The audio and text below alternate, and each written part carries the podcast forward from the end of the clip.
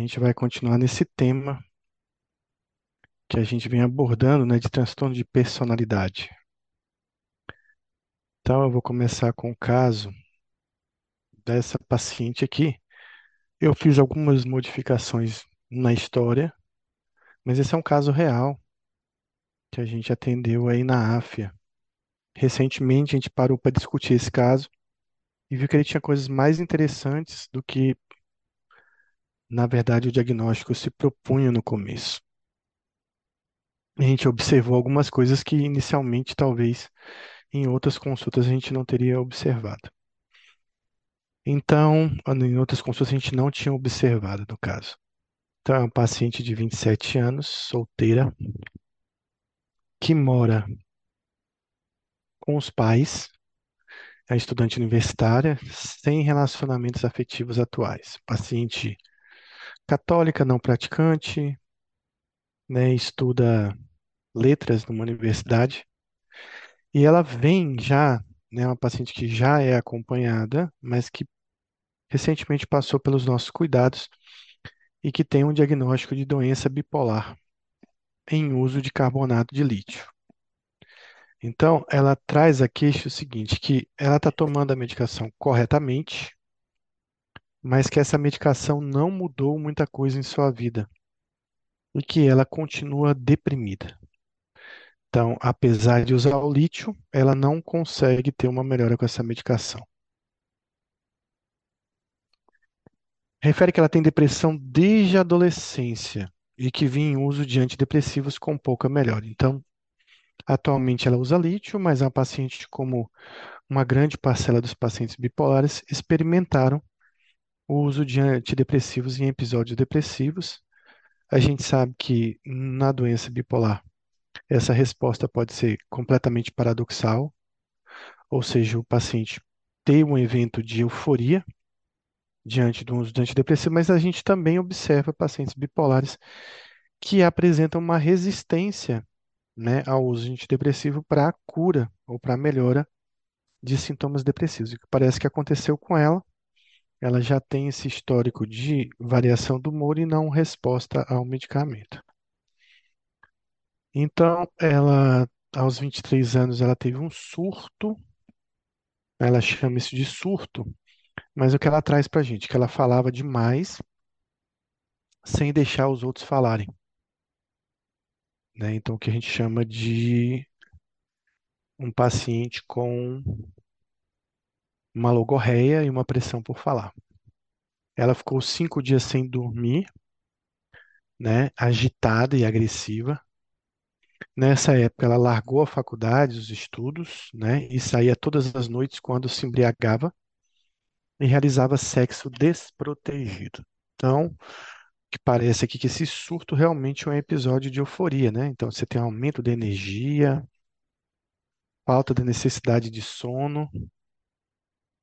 Chegou a ter três parceiros numa noite e só melhorou com uma internação breve de 15 dias, onde fez uso de risperidona, ao qual fez uso por quatro meses.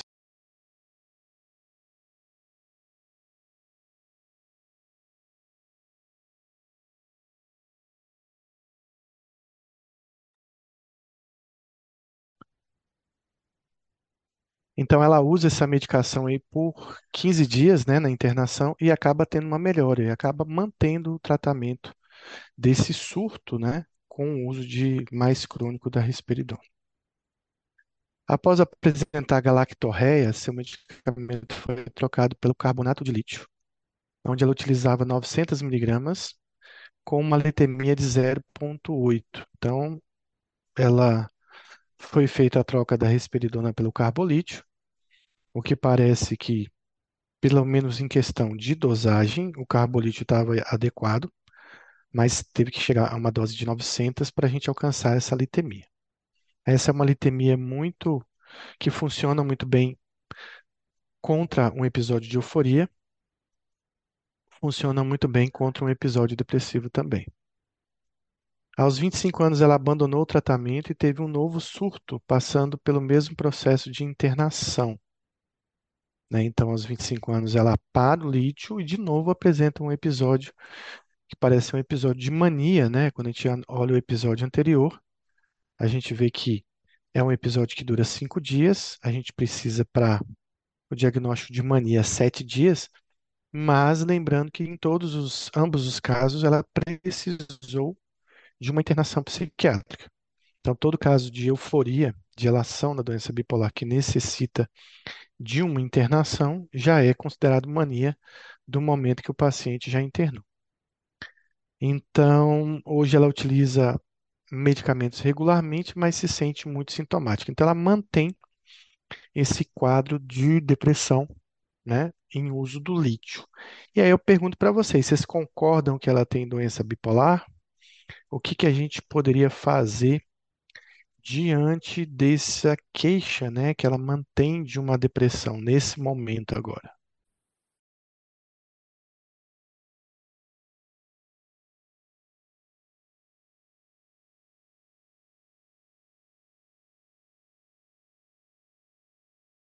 Ela é bipolar mesmo? Tipo 1, tipo 2 e mantém uma queixa de depressão. Então, o que a gente faria de tratamento para essa paciente?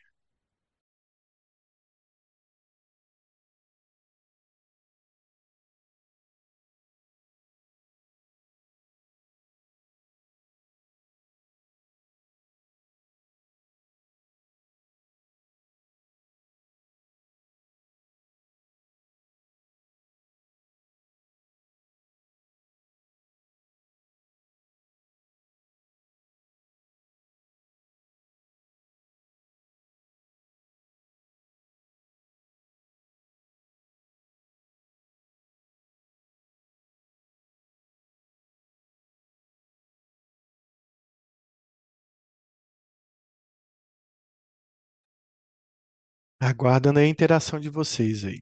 Vocês acham que ela tem doença bipolar? E tendo doença bipolar, ela mantém sintomas depressivos. Então, o que a gente faria nesse momento usando lítio com a litemia de 0,8?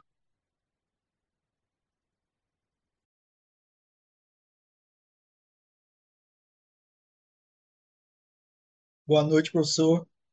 Eu acho que nesse caso poderia entrar com um antidepressivo não serotoninérgico, né? Como bupropiona, seria uma boa opção. Você entraria de cara com esse antidepressivo ou você tentaria alguma outra medicação estabilizadora antes? Tipo, você já está pulando do lítio para a bupropiona, né? Você acha que poderia, antes de pular para o antidepressivo, você tentar algum tipo de medicação? Pelo que eu entendi, ela está usando lítio, não é isso? Isso, está usando lítio. Associaria o lítio e a bupropiona. Você não concorda que poderia ter sido ser tentado talvez um outro medicamento que não causasse virada? Ela tem histórico de duas viradas com duas internações. Certo. Mas assim, no caso, a bupropiona teria esse risco de virada também? Tem. Sempre a bupropiona tem um risco de virada. É um risco menor, Mas existe, mas, né? mas existe. Uhum. Então, aí no caso, poderia tentar lurazidona também.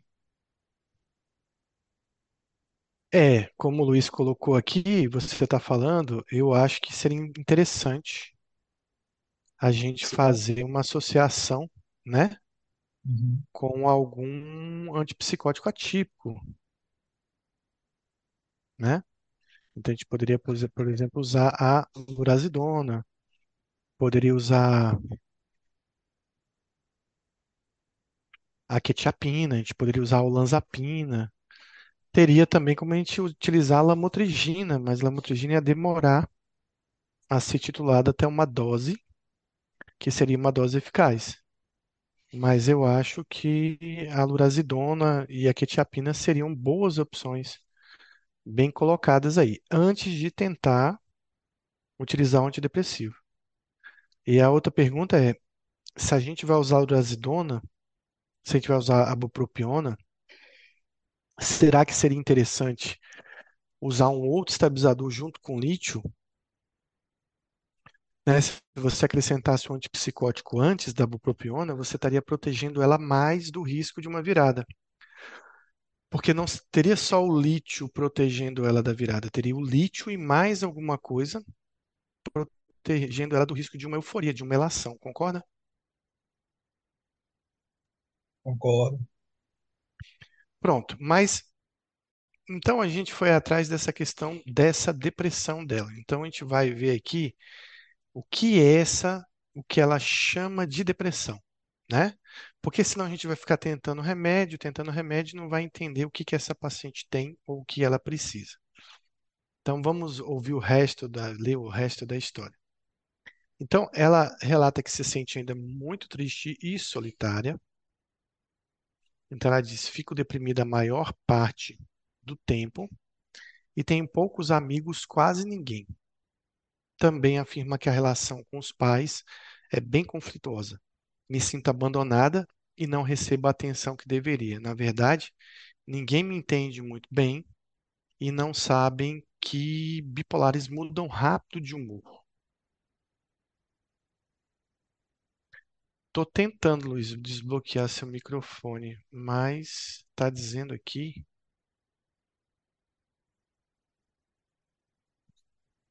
que não desbloqueia.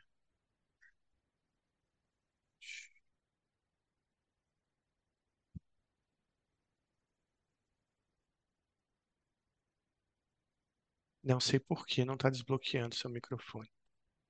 Se você quiser, Luiz, tentar entrar e sair de novo, talvez funcione.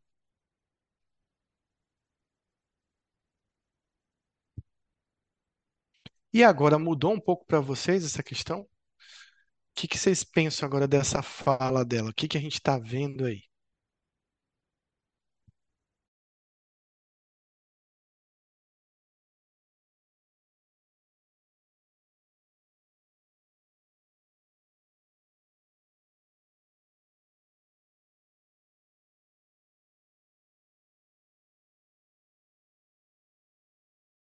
O que que chama a atenção de vocês?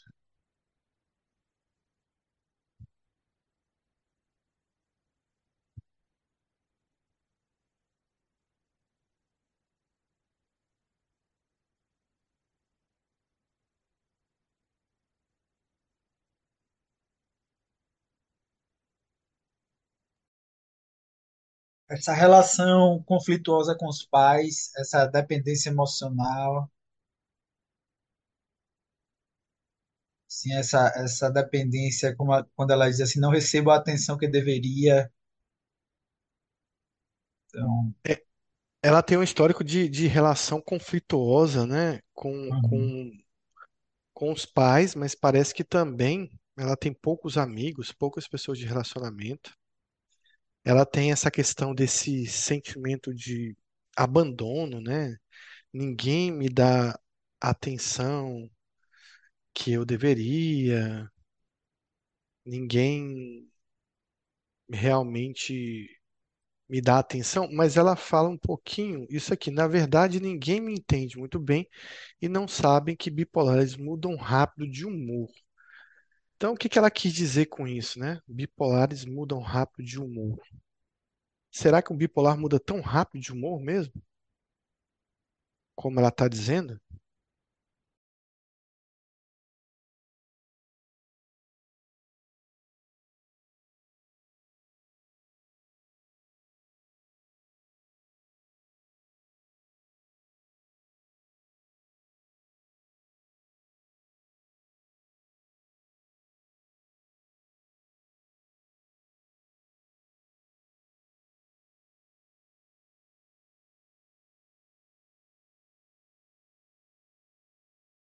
Então, João complementou ali, né? Então, é, de repente é meio que reacional, né?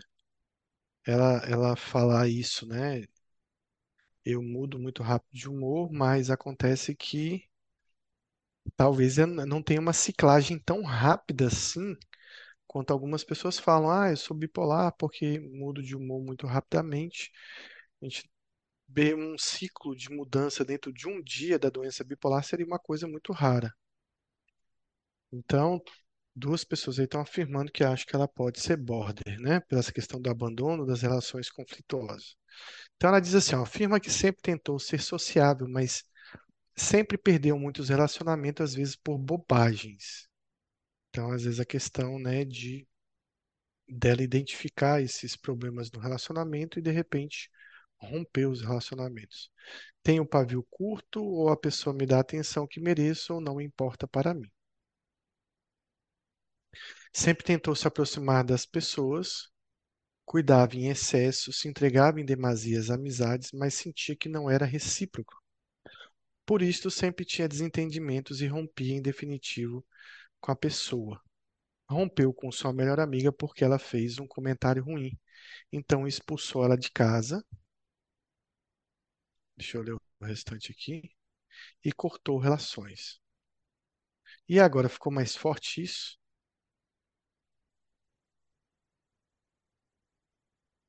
Então, João pergunta se é comum, né, um borderline e bipolaridade juntos.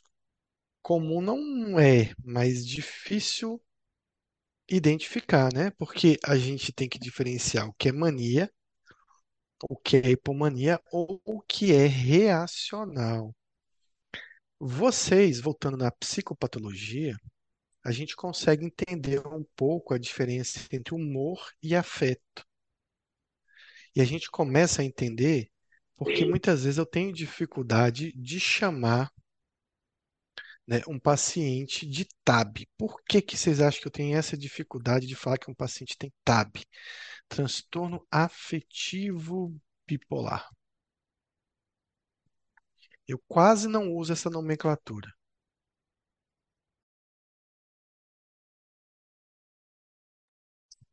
Boa noite, professor. Acho que agora eu consegui. Foi mesmo, É Luiz. verdade. É porque, na verdade, é, não é um, um transtorno afetivo, é um transtorno do humor. Então, provavelmente por isso, o senhor não gosta de falar transtorno afetivo bipolar. Pode ser isso?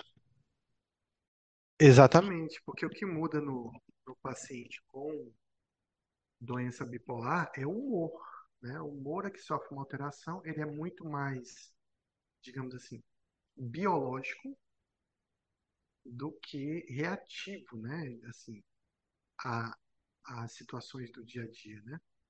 E o afeto ele, ele varia mais rápido durante o dia, né? Então ele varia mais conforme as situações. E o que parece que essa moça, ela varia muito dependendo do das coisas que acontecem, né? Mas na, e ela tem uma variação do humor, porque ela já entrou em euforia, ela tem episódios depressivos, realmente. Mas também tem uma coisa mais reacional que não é da doença bipolar. Então, o afeto da doença bipolar, quando o humor entra num processo de depressão ou de euforia, ele vai modificar, mas ele vai ficar extremamente congruente com o humor durante um bom tempo, podendo sofrer algumas variações a depender da disforia que o paciente apresenta. Mas na questão do borderline é o afeto que é mais modulado, né? Então é mais rápido e mais intenso essa mudança. Ah, O áudio ficou baixo aqui. Pronto.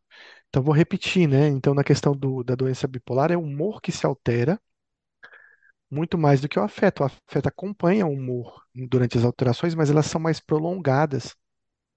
Elas estão menos sob controle do paciente. E no caso do, do, do borderline é mais reativo, é mais afetivo mesmo, é a depender da ideia que aquilo causa, ele vai causar um sentimento intenso, mas vai causar uma variação do afeto, né? Então, muito mais o afeto que modifica. Então, a gente lembra, o humor é mais basal, o afeto é mais reacional. Então, o humor, ele sofre durante um processo de mudança durante um tempo, o afeto até acompanha, mas a questão do border não é o humor que está alterado, é a questão do afeto, das variações de afeto, é como se houvessem flutuações muito mais intensas do afeto. E aí muita gente usa, utiliza a palavra, né? Vou usar um estabilizador do humor para o border, mas você não vai estabilizar o humor dele. Você vai diminuir impulsividade, vai até diminuir essas variações do afeto, porque ela tem uma relação com impulsividade. É como se fosse uma impulsividade do afeto, né? O afeto fica muito desregulado e muito intensificado. Então ela coloca aqui, ó, da mesma forma que perde, tem grande facilidade de fazer amizades, principalmente quando está eufórica. E aí, e aí a gente tem um, um erro muito grande de achar que o borderline ele vive triste e vazio e que ele não tem períodos de alegria. Pelo contrário, ele tem períodos de alegria que são também rápidos, mas são muito intensos e que muitas vezes parece até uma hipomania. Então, às vezes a doença bipolar vem quando estou cansada, estressada, vou para uma festa e bebo todas, uso drogas, transo com todo mundo. No outro dia bate um arrependimento e sinto muita tristeza. Quer dizer que ela está querendo dizer o seguinte: eu fiquei hipomaníaca ontem à noite. Isso não vai acontecer na doença bipolar. Eu acordo de um jeito, de noite eu fico em hipomania, de manhã eu já acordo deprimida. Essa esse momento que ela sai para a festa e bebe, que acontece com uma certa frequência, já não é mais parte daqueles eventos de elação, de euforia, de mania que ela tem, mas sim um momento do border de felicidade, em que ele fica muito impulsivo e mergulha muito intensamente de cabeça no momento que está feliz, que está alegre, perdendo a capacidade de controle, perdendo a capacidade de de se controlar diante dessa emoção boa, porque existe um descontrole à emoção ruim, mas existe um descontrole à emoção boa também. Mas aí ela coloca o vazio sempre volta. Eu gosto muito dessa palavra que é utilizada pelo DSM-5, né? Ele utiliza essa palavra vazio. Essa é a palavra chave. Eu diria assim que de todos os sintomas que a gente pode encontrar, pesquisar no borderline, a grande maioria das pessoas tem, tem um erro muito grande em diagnosticar algumas doenças. Por exemplo, a grande maioria procura diagnosticar doença bipolar com descuido com gastos, com descontrole financeiro.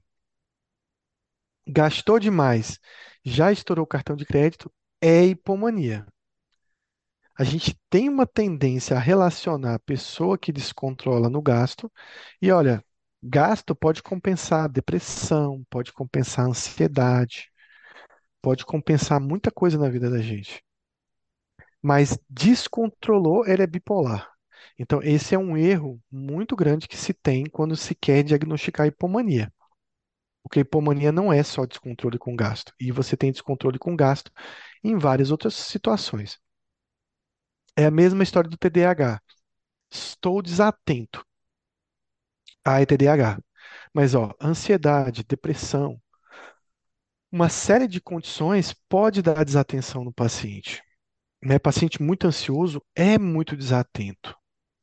Então, a gente já faz o diagnóstico de TDAH. E aqui uma outra coisa. Borderline, tem mutilação, é borderline. Nem todo borderline se mutila.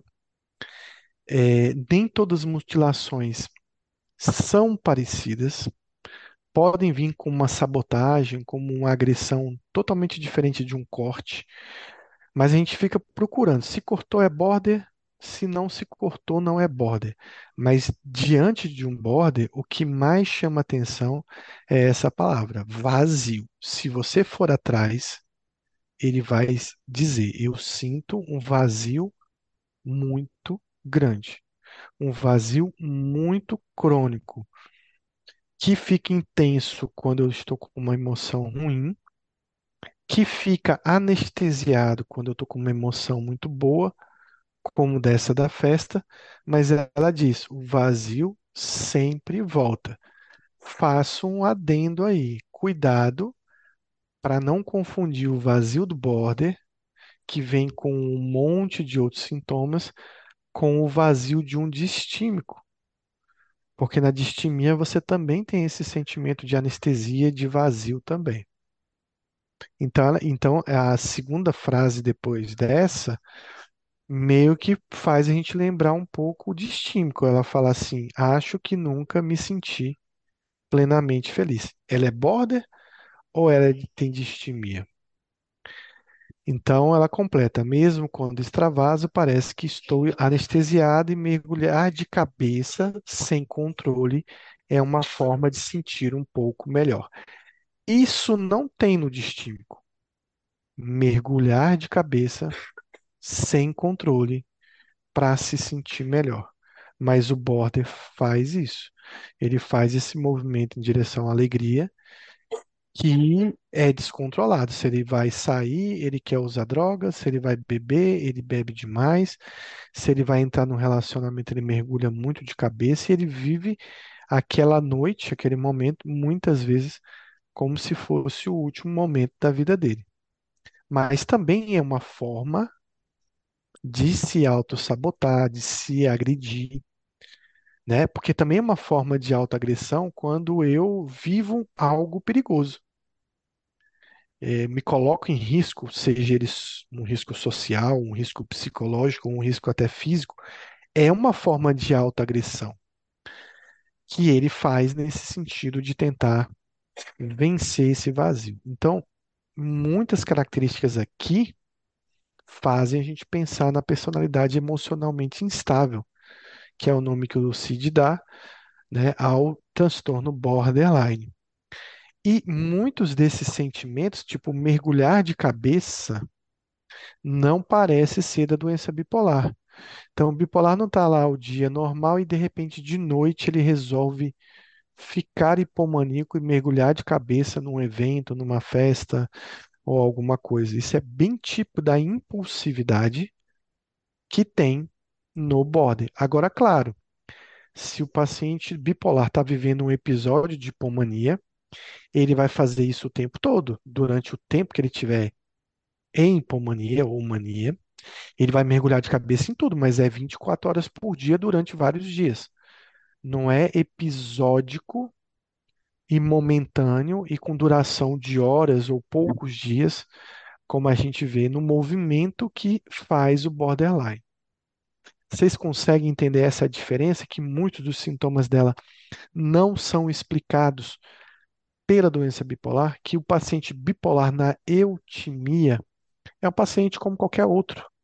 Ele não precisa ter essa instabilidade quando ele está na eutimia. Temos dúvidas até aqui?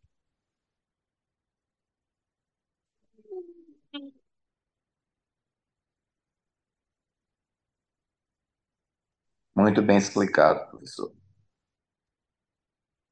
Então, isso pode passar batido porque nós podemos pensar que isso é da doença bipolar, que é uma ciclagem muito rápida, e deixar de identificar a personalidade borderline e deixar de fazer o tratamento mais adequado para borderline. Né? Então, é isso que a gente precisa entender. Então, ela diz ou pelo prazer ou pela dor. Tudo é pelo prazer ou pela dor. Uma, uma outra frase, assim, né? uma, um- uma outra, um outro jargão que eu gosto muito no bipolar é o 8 ou 80. Ele nunca está no meio termo, né? Ele está ou pelo prazer ou pelo pra dor. E isso pula de uma hora para outra muito rapidamente. Quando estou com raiva e sinto muita raiva, gosto de dar soco, socos no caso, né? E quebro minhas coisas. Bom, o que que vocês acham que é isso aí?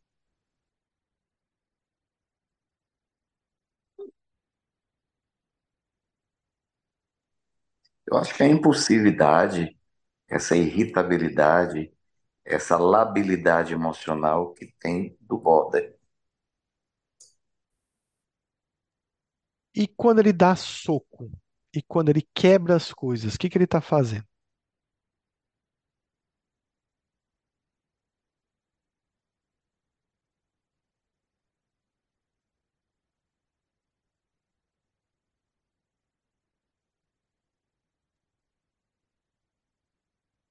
Inclusive, ela Seria uma completa maneira aqui. de, seria uma maneira de extravasar essa impulsividade Sim, seria uma maneira de extravasar. João Henrique coloca que seria chamar a atenção, provocando a dor. Mas ela coloca, inclusive, já quebrei dois dedos dando socos na parede por desentendimento com os outros. É como você falou, professor, nem sempre eles é, agem com automutilação. Seria um- isso, como botar aí.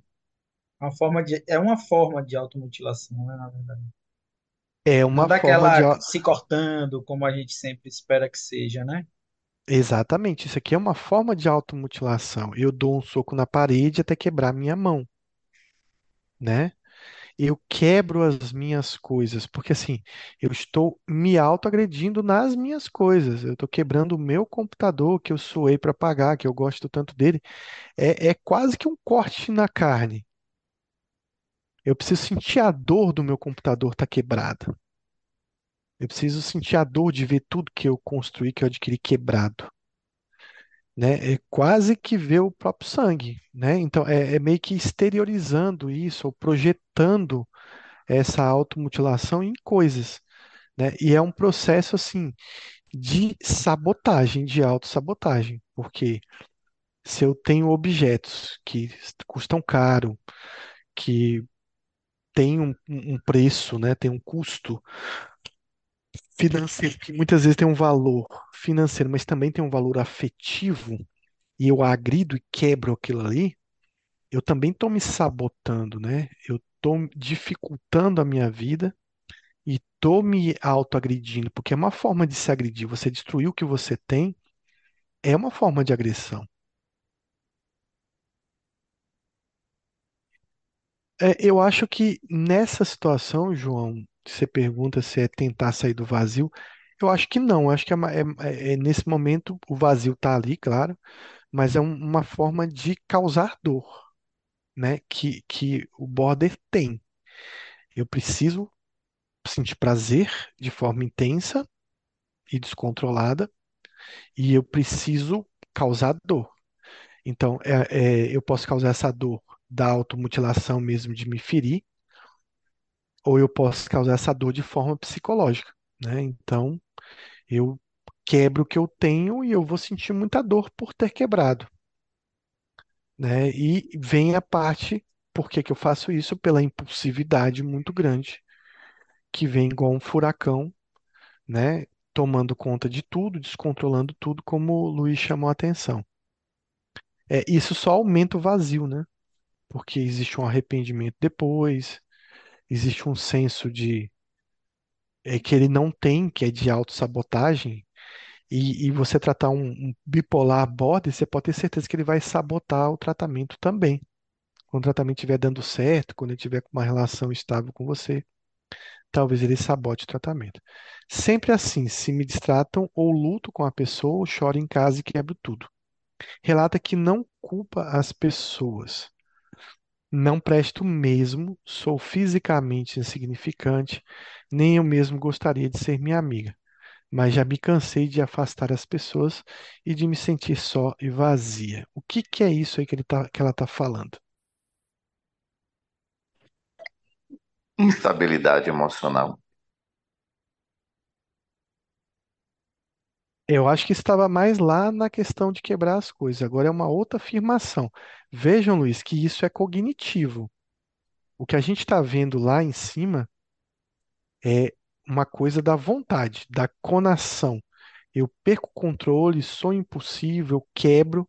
Existe até uma cognição por trás desse quebrar, desse causar dor, que é uma cognição inconsciente, mas aqui ela está fazendo, a gente passou para o mundo das ideias. É uma cognição pronta que ela carrega sobre si mesmo. Então, isso aqui é uma afirmação muito comum do borderline. Aí tá colocando naquela aquela coisa do eu me amo, eu me odeio. Então, nesse momento eu não presto, eu não, não sirvo para nada, eu sou péssima, eu sou feia, eu sou isso, eu sou aquilo. É, naquele momento em que eu estou me odiando. Exatamente, e tem a ver com a questão do self, porque o border, ele tem uma cognição sobre o mundo, sobre os outros e uma cognição sobre si. Então ela vai dizer assim: Fulano é fantástico, porque Fulano é muito legal. Mas aí Fulano um dia pisa na bola com ela. Então Fulano é a pior pessoa do mundo. Então ela também tem essa mesma relação e visão sobre si. Eu sou insignificante, nem eu gostaria de ser minha amiga, e não culpo as pessoas por se afastarem de mim. Quer dizer, eu também faria o mesmo por mim. Então, eu estou justificando o afastamento das outras pessoas. Mas, claro, que em outro momento ela vai dizer: Olha, não me dão a atenção que eu mereço, porque eu sou uma pessoa que cuida dos outros e sou uma pessoa fantástica. Então, de novo, o eu me amo e eu, o eu me odeio, da mesma forma que prazer e dor estão brigando o tempo todo. né? Então, essas cognições, né, elas têm que ser muito bem trabalhadas na questão da psicoterapia. Com frequência desconfia das pessoas. É como se a relação de confiança será quebrada a qualquer momento e acha que e acha motivos para questionar isso. Então, por motivos banais, o rompimento acontece. E aí? Tem um pouquinho da, da personalidade paranoide, né, professor? Aí, da desconfiança. Você acha que o border é desconfiado? Eu acredito que sim. Sem ser paranoide? Sem ter que dar o diagnóstico adicional de paranoide? Acredito que sim. Então, a gente poderia dizer quais são as personalidades que cursam com mais desconfiança, porque não é uma coisa exclusiva do paranoide. Será que a gente consegue nominar todos? Eu acho que o border faz isso, eu acho que o narcisista também faz isso.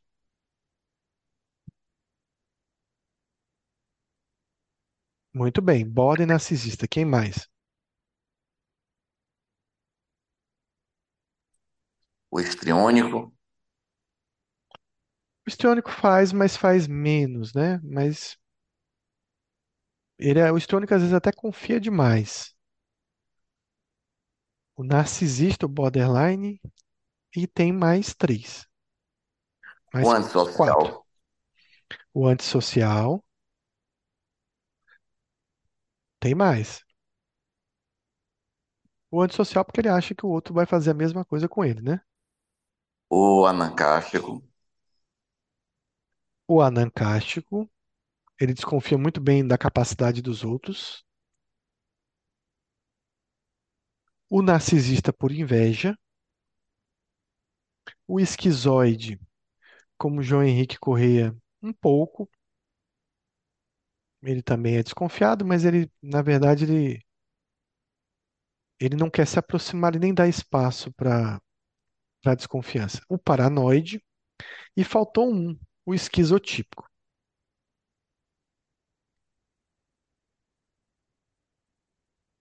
O esquizotípico também é desconfiado.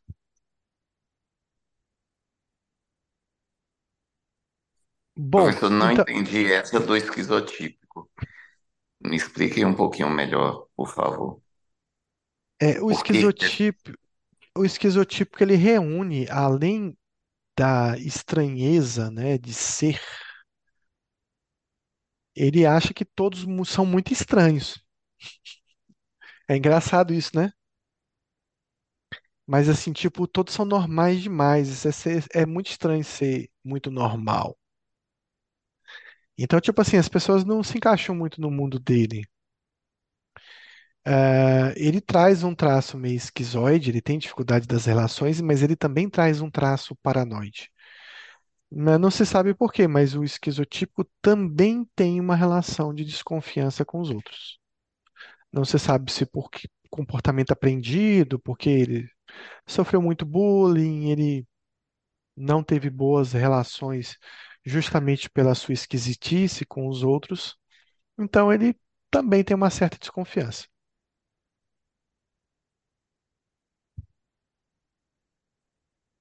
É uma característica da personalidade. Aí não tem uma explicação exata por quê, mas o esquizotípico também é desconfiado. Então, ao mesmo tempo que se sente especial, ó- a- olha de novo o amor aí. Tá vendo, Luiz? Não é só o ódio, né? Tem o amor também. Ninguém é tão dedicado quanto eu. Dou presentes, cuido, me entrego de corpo e alma, mas são todos egoístas. Lembra, as pessoas eram boas e ela era ruim.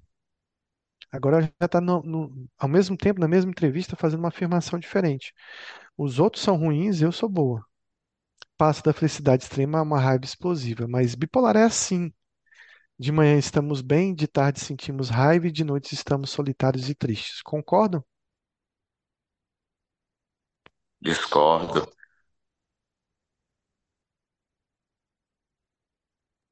Então veja que ela está falando aqui que ela é uma super hiper cicladora rápida, né? Ela faz hipomania de manhã, depressão à tarde, depressão profunda de noite, no outro dia já acorda em mania de novo. Então, assim, não tem bipolar desse jeito. Bipolar é para viver em eutimia a maior parte do tempo, né?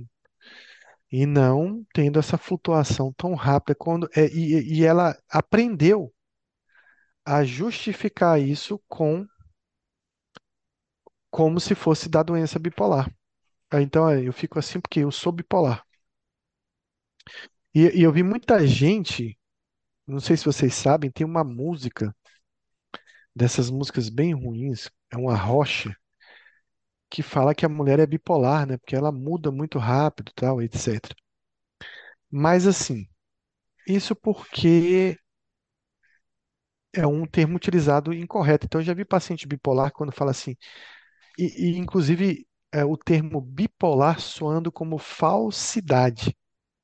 Bipolar é uma pessoa falsa, é uma pessoa que tem duas caras, né? Que ela te trata bem aqui, mas por trás ela está com más intenções e depois você percebe as más intenções dela. Então já teve paciente que eu falei, ah, você tem doença bipolar?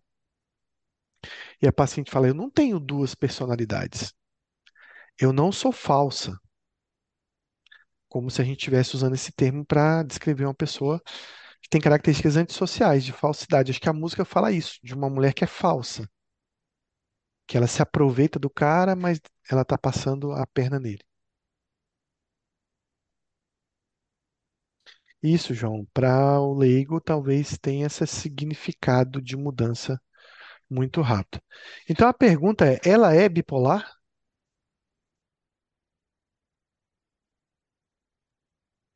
Eu colocaria não.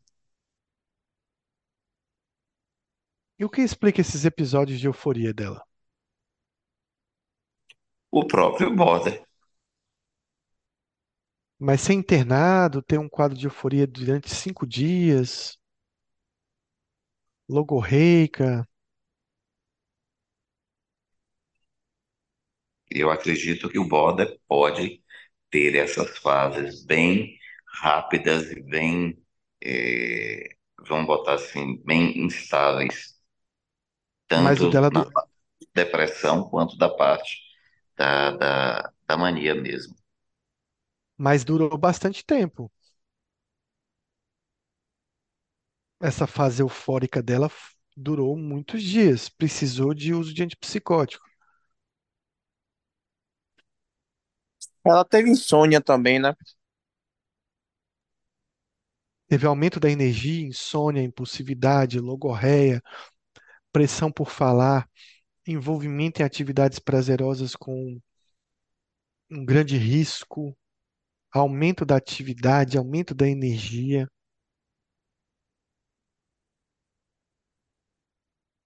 Eu acredito que tudo isso pode estar embutido dentro do, do borderline.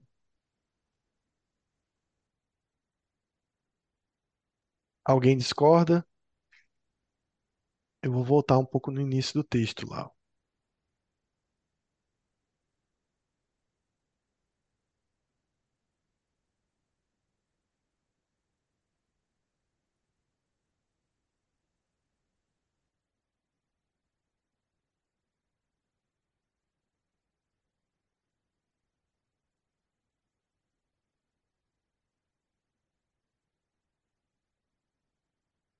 Então, Gisele acha que ela pode ser bipolar, mas que ela traga de base um transtorno borderline.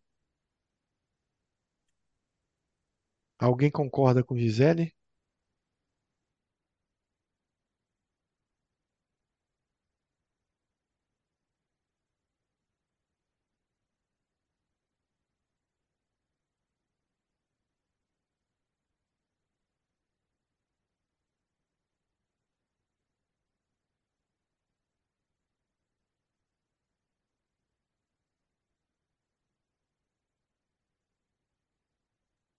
Eu concordo com Gisele.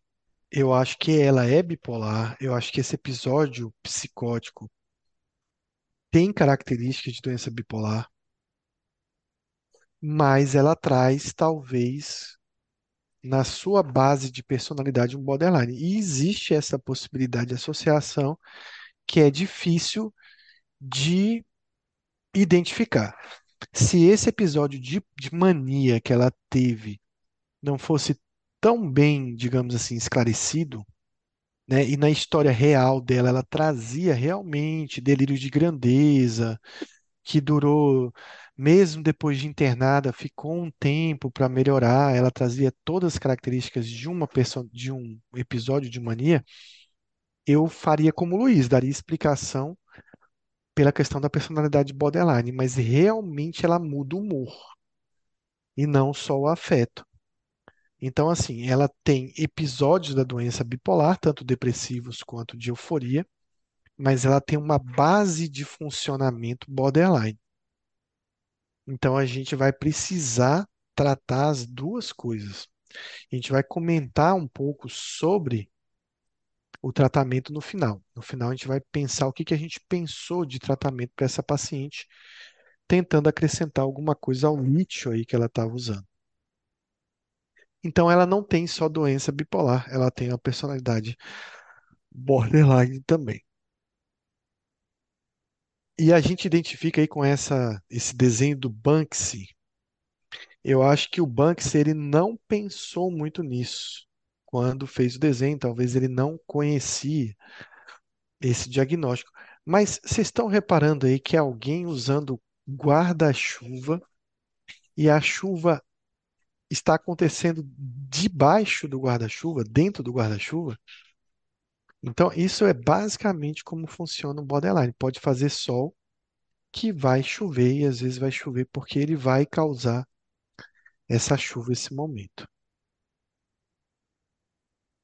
E os livros trazem isso como um limiar entre neurose e psicose, mas eu acho muito mais uma estabilidade biológica do que essa explicação aí de ah, o border é porque de vez em quando fica psicótico. Eu acho que eh, se a gente explicar pela instabilidade do humor, que eu vou falar um pouco do sistema límbico e das relações do córtex pré-frontal, a gente vai entender melhor essa personalidade, que inclui uma mudança do afeto, do humor de forma menos intensa, mas existe uma, um sentimento de vazio, de depressão basal, que muda o comportamento muito por, por sua impulsividade e pelas suas cognições, a forma como ele pensa acaba modificando a forma como ele reage, e as relações com o outro, com as coisas, coisas e situações da vida, e a relação com o self, a relação com a sua própria autoimagem. Não só a imagem física, tá? Mas autoimagem do que ele representa, do que ele pensa dele mesmo, qual a cognição que ele tem dele mesmo. Então, o DSM-5, ele classifica isso como borderline, e o CID-10 classifica isso como personalidade emocionalmente instável, que eu acho um nome muito mais adequado do que o nome borderline, porque explica melhor essa instabilidade emocional, essa instabilidade dos, dos afetos e não do humor, como a gente vê na doença bipolar. Mas eu vou parar um pouquinho para Luiz, que estava na dúvida se ela era bipolar. Você entendeu, Luiz, que ficou delimitado que foi um episódio de mania mesmo? É, na, quando vou. É, é- é porque, na verdade, assim, é, fica mais complicado, pelo menos ficou mais complicado para mim, é, porque eu achei que é, a própria personalidade é, borderline poderia explicar todo esse, esse episódio de mania. É claro que quando você começa o texto, e eu também concordo que a- a- a- era uma bipolaridade, né? E, e ela estava fazendo o tratamento correto, ali usando o lítio e tal.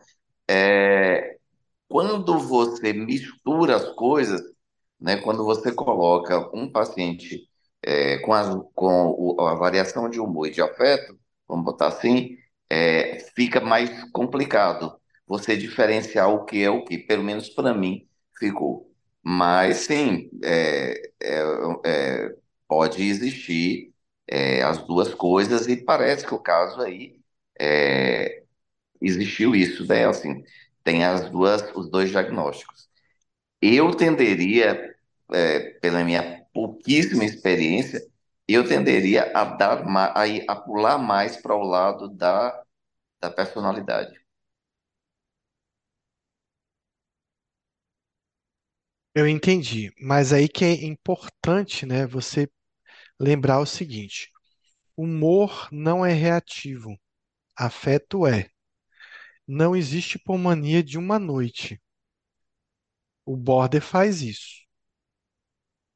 E quando a gente vê ele fazendo essa variação de humor mais preponderante, mais duradoura, com repercussões mais intensas, digamos assim, a gente consegue perceber melhor que o que está variando ali era o humor e não o afeto,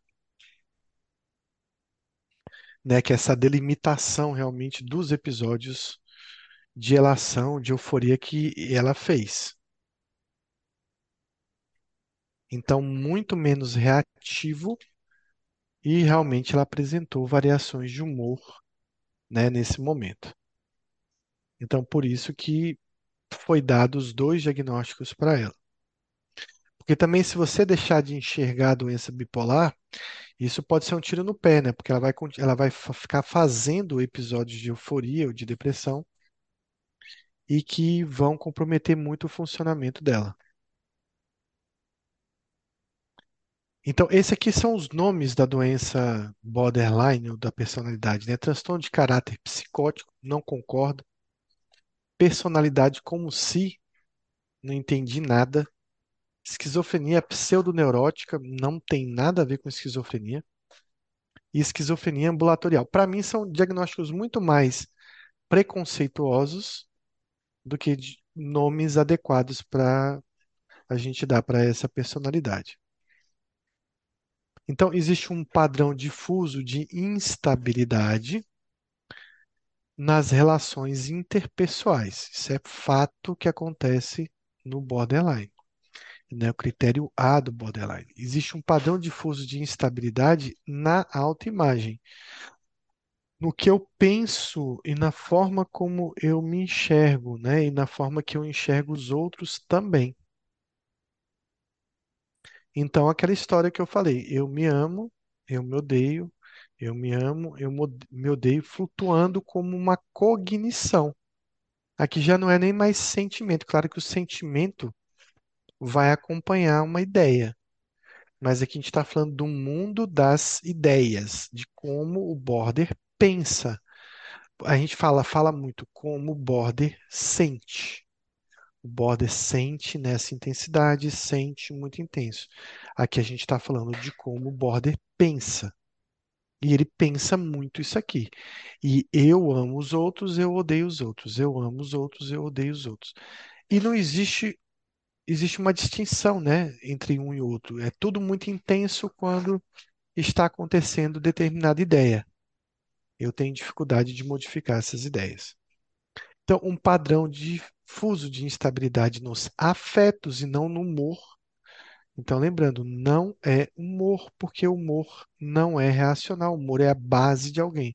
A gente viu a base do humor dessa paciente se alterar durante as fases de euforia. Afeto é sempre reacional a uma ideia, a uma cognição, a um evento, a alguma coisa que está acontecendo naquele momento. É como o border reage. Vejam que quando ela internou lá a primeira vez, Luiz, não existia nenhum motivo para ela ter se internado. Então, assim, você vai ver assim, fulano, borderline, quebrou tudo em casa, foi chamado SAMU, internou, tendo alucinações, tendo delírios psicóticos. Por que que fulano quebrou tudo em casa? Porque brigou com o namorado. Rompeu com o namorado. Isso é o quebrando tudo. Então, você vai encontrar uma relação de objeto, uma relação externa, um estressor causando aquele pseudo surto é, psicótico, alterações importantes do afeto, mudando comportamento e até gerando uma psicose no borderline. Aqui não foi isso que aconteceu. Ela vinha bem e de repente ela faz um episódio de euforia do nada. Então, a gente não vê uma causa, ou a gente não consegue linkar, relacionar esse evento a um a um componente estressor específico. Por isso que eu acho que ela realmente fez um episódio de mania. Exi- Professor, Ah, sim, No caso do paciente border, por exemplo, então, como você está colocando aí, sempre vai ter um gatilho, sempre vai ter um motivo para ela, vamos botar aqui, tipo, é, eu sou apaixonado por alguém, então a- esse alguém faz alguma coisa, e aí agora eu já odeio esse alguém. Então, e no border pode existir essa mudança sem esse gatilho? Tipo, eu virei o pavio e agora você não presta mais, mas sem motivo. Você não fez absolutamente nada. Pode existir isso? Hum, geralmente não. Existe uma cognição. Existe alguma coisa que ele fez uma leitura de errado. Sempre o Boder reage por uma ideia. Ele não sabe reagir emocionalmente a uma ideia. Essa é a grande questão. Eu acho que fulano não me deu atenção. Por quê? Porque eu liguei, tinha combinado de sair hoje à noite, liguei várias vezes, o celular ficou desligado. Não, não atendeu. E depois eu fiquei sabendo que fulano tinha ido numa festa. Então, fulano combinou comigo, mas na verdade ele não combinou, ele disse assim: "Ah, é, talvez terça-feira daria para a gente sair". Ele não deu certeza, mas ele entende que essa afirmação era um compromisso. Então, existe uma ideia de abandono. E aí existe uma reação emocional a essa ideia muito intensa. Então, sempre tem uma ideia, uma coisa que não vai ter no border, não vai ter no bipolar. Então, se, sempre tem uma ideia. e se por um acaso, por exemplo, esse fulano combinou comigo, é, de sair, mas eu liguei, liguei e é, não atendeu, É, o telefone estava desligado. E aí, eu- depois eu vou e me explico. Não, eu realmente o telefone quebrou, ou a bateria riu, eu peguei no sono, qualquer coisa assim. Ele aceita essa desculpa ou continua sendo a pior pessoa do mundo? Você lembra que ele é paranoide, que ele é desconfiado? Então, ele vai entender es- isso aí como uma desculpa esfarrapada. Não vai aceitar, né? Geralmente não. Ele já tem uma ideia preconcebida de que aquela pessoa o traiu, digamos assim. Traiu sua confiança, traiu sua espera, traiu sua expectativa. Por isso que eu falo, o border não é só sentimento. Por que que você leva o border para terapia cognitivo-comportamental? Porque não é o sentimento que é o problema, é a ideia que é o problema. E o sentimento que vem, o afeto que vem acompanhado daquela ideia é muito intenso, é muito avassalador. Então, existe um problema de resposta emocional a uma ideia e existe uma distorção das ideias,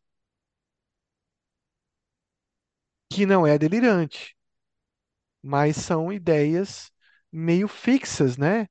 São ideias disfuncionais, são cognições disfuncionais que ele já traz de base.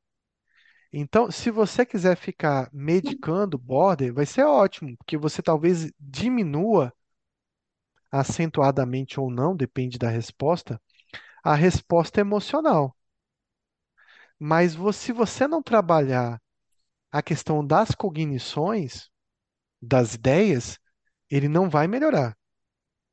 Porque essas ideias vão estar se repetindo, sempre se repetindo, e ele sempre tem só, digamos assim, uma resposta.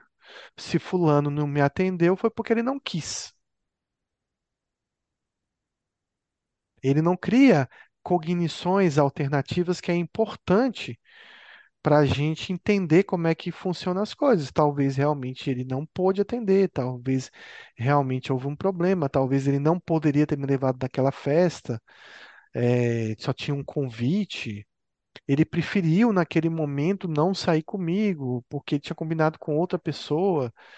eh, mas não existe uma cognição. É, poxa, ele traiu a minha confiança porque ele tinha me dito que sairia comigo. Então, por isso que não funciona tratar border sem psicoterapia, porque você pode até tratar o sistema límbico, que a gente vai falar um pouco disso, mas se você não tratar o córtex pré-frontal dessa pessoa, ou melhor, tratar o mundo das ideias dela através de terapia, ele vai continuar com uma cognição borderline. Vai continuar funcionando e pensando como um borderline. E o problema do border não é como ele sente. Como ele sente, claro que para a gente é importante, isso é uma grande parte da doença. Mas o problema é o que o border pensa. E é uma coisa que a gente não se atenta. Que a gente só muda pensamento se for ideia obsessiva ou se for psicose, delírio. Aí a gente dá um remédio, o remédio modifica a ideia. Mas se for cognição aprendida, criada, enfim, a gente só consegue mudando, dando outros parâmetros de cognição ou dando opções cognitivas para o paciente. E isso só é feito, Luiz, quando a gente faz a psicoterapia de forma adequada. Então, Ludmila pergunta: a resposta à psicoterapia é boa? Depende da gravidade do border, depende da relação que ele tenha com o terapeuta, depende muito da experiência do terapeuta. Mas sim, se a gente colocar um border conseguiu ter adesão, ele conseguiu frequentar a psicoterapia, ele, o terapeuta é muito bom, aí a gente vai esperar uma resposta melhor. Porque, né, tem um problema dessa questão da psicoterapia. Então, eu estava com uma paciente que ela, ela tem um quadro depressivo, ela tem traços borderlines importantes, traz uma distimia, uma depressão, esse sentimento de vazio.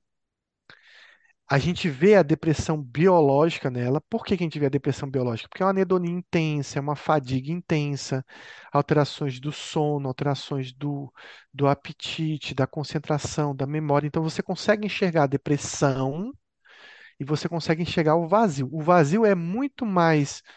O vazio que o Border fala é um vazio existencial. É meio que psicológico, é meio que acompanhado de uma cognição de vazio do mundo. Não consigo encontrar algo que me preenche no mundo. A depressão, ela tem características cognitivas, afetivas, mas tem aspectos físicos importantes. Então, quando você reúne esses três componentes, né, afeto, tristeza, anedonia, falta de prazer, com esses sintomas biológicos da depressão, aí você consegue entender que, ó, fulano não é só border, ele está deprimido nesse momento. E border faz muita depressão, né? Então, lembre-se dessa diferença, o que é existencial, que é mais do border, que é o vazio, com os sintomas clássicos de depressão e as duas coisas podem estar acontecendo ao mesmo tempo. Então, essa paciente falou que foi numa psicóloga. Então, a psicóloga falava assim para ela: Olha, nós somos duas princesas. Nós somos duas pessoas abençoadas. Então, nós temos que dar graças a Deus à vida, porque a vida é muito cheio de tormentos e agruras e tem pessoas em piores condições que nós. Então, nós precisamos aprender a ser felizes com o que nós temos e preencher nosso vazio com essa felicidade. Então, a psicóloga falou: no fundo, no fundo, você não é triste. É que você não sabe enxergar o mundo da forma como deveria. Então, passou para ela é, que ela deveria ir mais na igreja, passou algumas músicas evangélicas para ela e a, a paciente disse: Nossa, parecia que era o Augusto Cury falando comigo. Parecia que eu estava indo num negócio de autoajuda, que ela queria me mostrar que o céu era maravilhoso, que a vida era mara- maravilhosa. Então, assim, esse tipo de psicoterapia não vai ajudar nada. E a gente tem, infelizmente, né, psicólogos bons e psicólogos ruins. Então, Ludmila, depende muito da mão e do tato desse terapeuta. Se for um terapeuta muito bom, o paciente vai melhorar muito, muito, muito da sua personalidade e das suas cognições. Não sei se te respondi aí.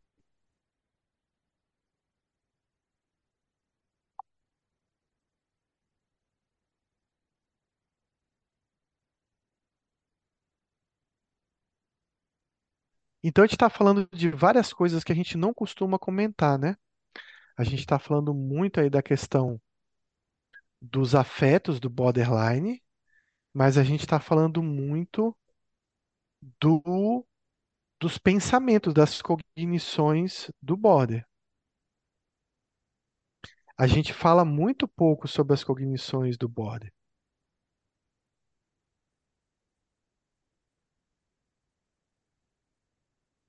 Vocês entenderam essa parte?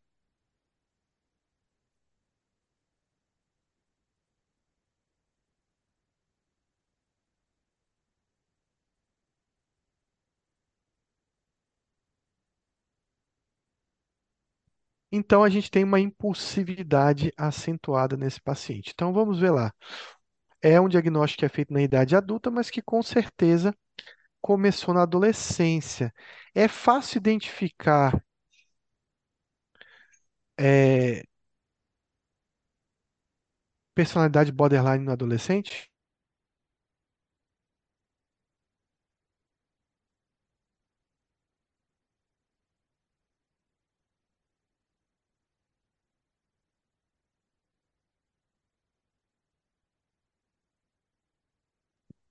Acho que é extremamente difícil, porque eu acho que todo adolescente tem muita coisa de border. Acho que é uma fase meio border de vários adolescentes, eu acho que da maioria, pelo menos. É que, na verdade, Luiz, quando eu chegar no final e falar do tratamento, você vai entender um pouco duas coisas importantes: a relação entre sentimento e razão, sistema límbico e córtex pré-frontal, e a briga que isso gera nas pessoas, né? Que gera no ser humano. Nós vamos ver que o ser humano é o, é o único animal que tem esse sistema límbico extremamente acentuado e que tem a questão da razão para lidar com essas emoções. Então, o João está confirmando aqui, realmente o- a fase, né, de neurodesenvolvimento é uma fase borderline. A gente consegue perceber traços, sim, no adolescente, quando eles são muito evidentes, né? Por exemplo, as relações interpessoais, a questão de como ele se vê. Mas a gente vai pensar muito no traço borderline na adolescência quando a gente entrar no mundo das ideias, como o adolescente pensa. Então, o que ele pensa dos outros, o que ele pensa de si, vai nos trazer muita informação para dizer, ó, talvez ele seja, talvez não seja, ou talvez seja com mais força. Mas a gente vai ver muitos adolescentes que vão modificar esse padrão quando chega na idade adulta, quando o neurodesenvolvimento acontece. Então, muitas vezes a gente vai notar que isso foi um processo caótico, mas temporário, e que se resolveu depois. E aí eu vou fazer uma pergunta para vocês, que é uma coisa que às vezes eu penso. Será que o border é uma adolescência estendida?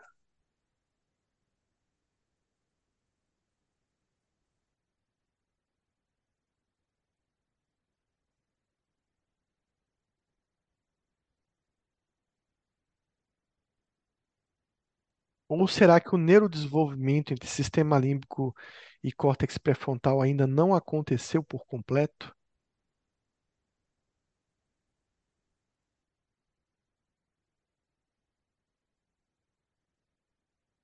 Talvez o tempo e os estudos mostrarão um pouco isso, que existem uma imaturidade na relação sistema límbico e córtex pré-frontal. Então você quer dizer que realmente tem a possibilidade de todo adolescente ter muitas características e que depois do neurodesenvolvimento estar completo é que vai existir ou não o segmento para o border e o segmento para o não border. Seria mais ou menos isso?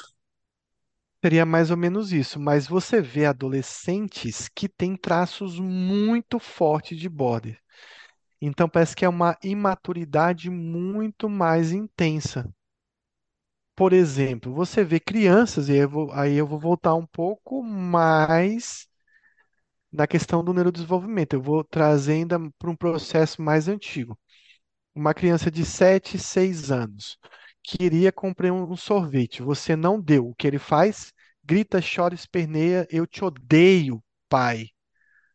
Porque você não deu o sorvete que você prometeu. Lembram-se dessa fase?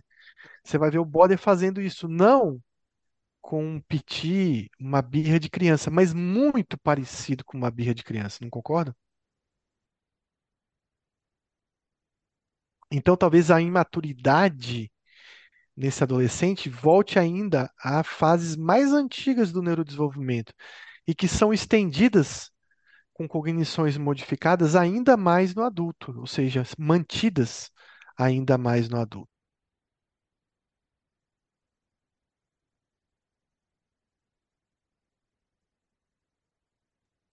Então, eu acho que o borderline, como o João colocou aí várias questões, é meio que tem relação com o neurodesenvolvimento.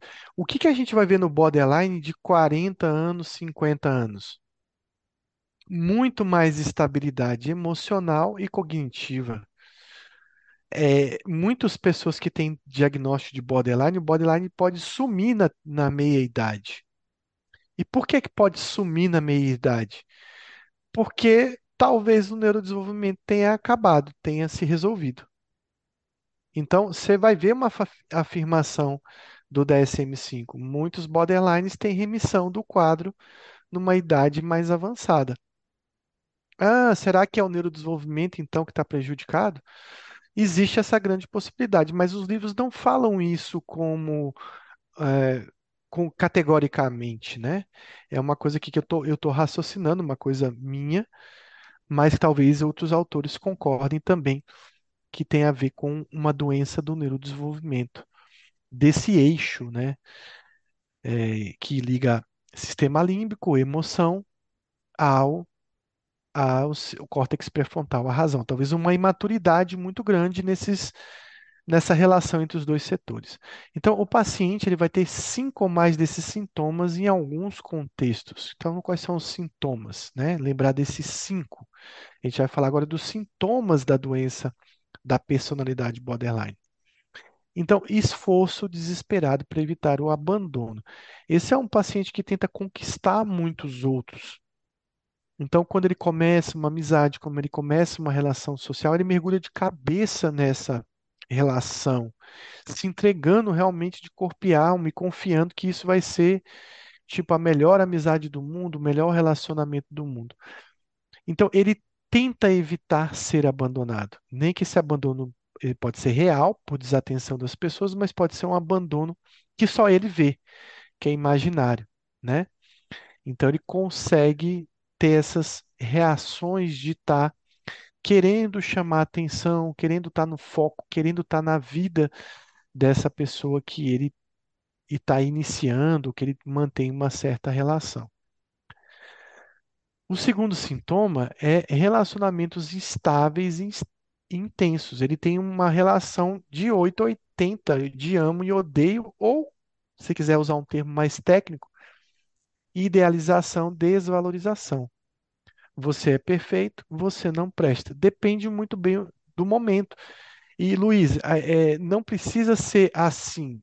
Tipo, é, nós estamos numa, numa relação de amizade boa, você faz alguma coisa, eu te odeio, mas sei lá, daqui a um mês você pode ser o melhor amigo do mundo de novo. Então não precisa ser definitivo, guardar um rancor definitivo. Isso pode ir e voltar várias vezes, pode tomar esse, esse rumo é, de você é perfeito e você não presta com várias alternâncias. Não precisa ser categoricamente um rompimento definitivo. Perturbação da identidade. A gente está falando do eu, de como ele se vê. E aí não é mais o objeto, não é mais o outro. É eu me amo e eu me odeio.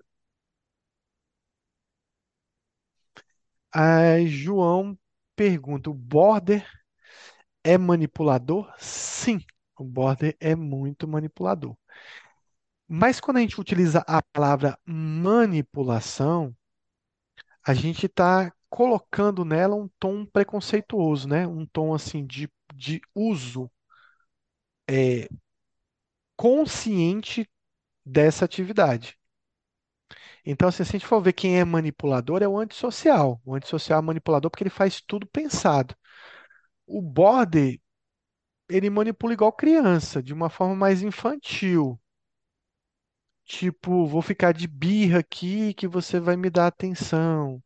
Vou ficar de Belém, Belém, nunca mais estou de bem para ver se você volta atrás ou se você vem atrás de mim. É uma manipulação meio que mal feita, meio que inconsciente, meio que muitas vezes não tem aquele tom de maldade ou de aproveitamento que a gente vê no antissocial. Então, eu diria que é é uma manipulação infantilizada, né? Psicologicamente perturbada, digamos assim.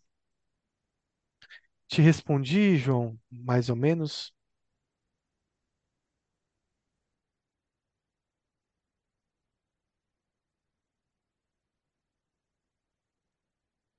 Então, sim, ele, ele mani... Sim, deixa, deixa, em termos, assim, na sua prática, vamos supor que é, você tenha 100 pacientes é, com alteração de personalidade borderline, com transtorno de personalidade. Desses 50 pacientes, esses pacientes têm 18, 20 anos.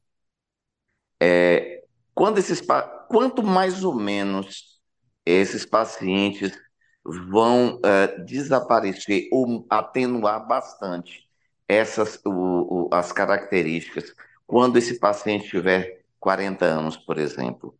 A maioria vai ter uma, uma, uma modificação da personalidade em na, na sua prática. O que é que você mais observa? que muitos terão remissão, muitos terão resíduos, né? É, alguns terão remissão completa, outros terão alguns resíduos, mas fica mais leve, fica bem mais leve, fica bem menos intenso.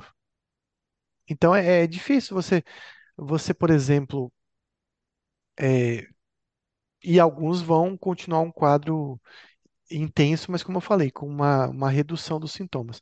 Então vamos pensar assim, a gente recebe muito paciente lá com 55, 60 anos. Fica muito difícil enxergar comportamento borderline como a gente vê no jovem, num paciente de 55, 60 anos que a gente está entrevistando pela primeira vez.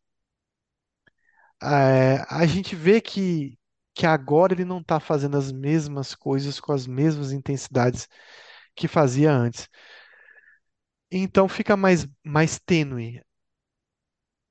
Mesmo aquele que não tem a remissão, fica muito mais tênue. Né? Então eu lembro agora que vem na mente de um paciente que ele, ele, ele, ele ainda ele deve estar na faixa dos 50 anos, ele tem comportamento borderline, mas ele aprendeu a lidar, ele faz terapia bem feita, ele aprendeu a lidar muito com algumas questões borderlines dele. Então, se a gente comparar o que ele faz, né, de sabotagem, de prejudicar as relações agora aos 50, e o que ele fazia aos 20 anos, a diferença é imensa. Então, existe uma atenuação, sim, dessas características.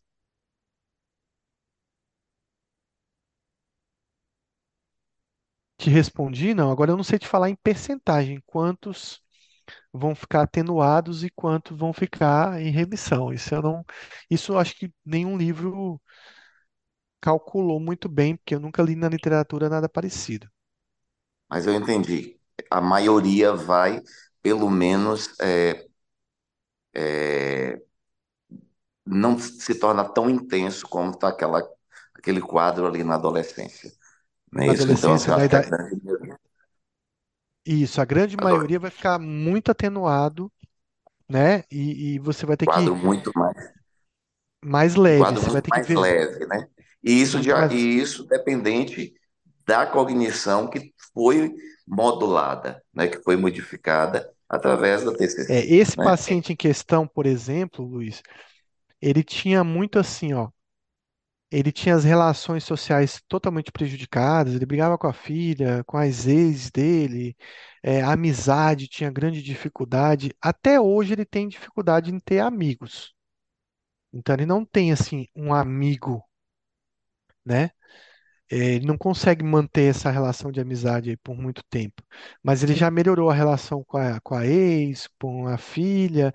E tinha uma coisa que ele fazia muito anteriormente, que era a autossabotagem as autoagressões, né? Que isso assim diminuiu muito.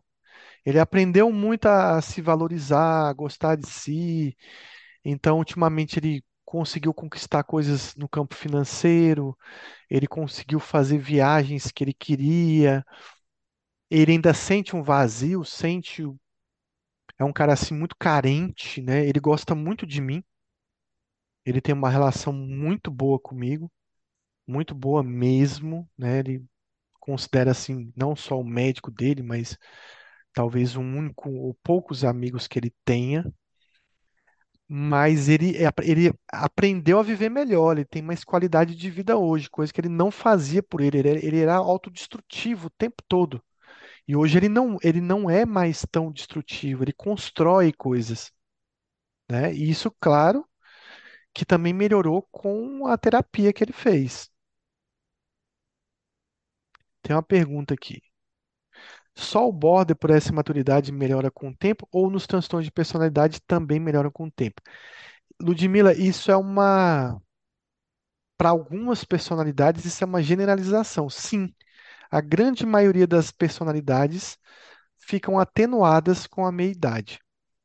Não vou dizer que um paranoi, um paranoide fica menos paranoide com a meia-idade, um esquizoide, não vou dizer que ele vai fazer amizade sair para o mundo, mas, por exemplo, o anancástico fica um pouco melhor.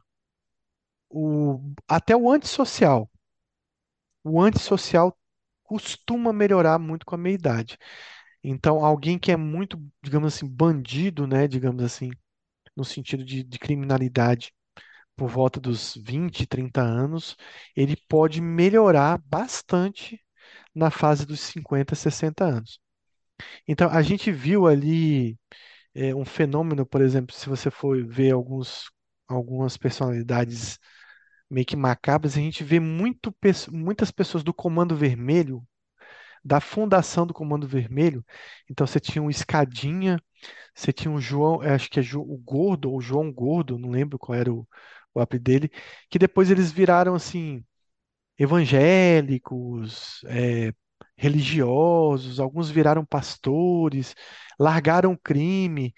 Então, assim, será que o cara ele não foi antissocial e agora ele resolveu ter outra vida, ou isso realmente atenuou e ele está seguindo outra vida, né?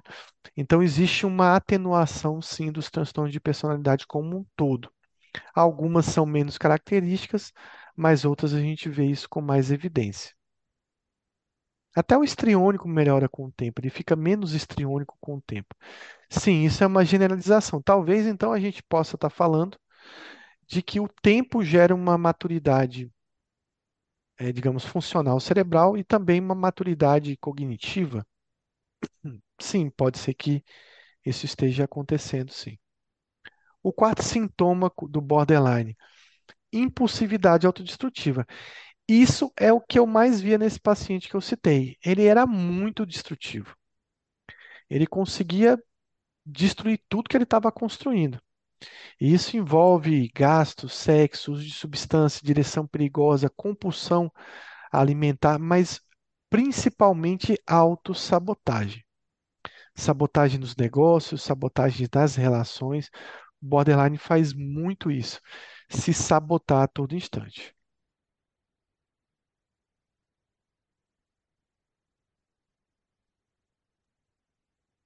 Então, por exemplo, eu vou dar um exemplo aqui de um paciente meu que ele fazia universidade numa universidade muito difícil, muito difícil.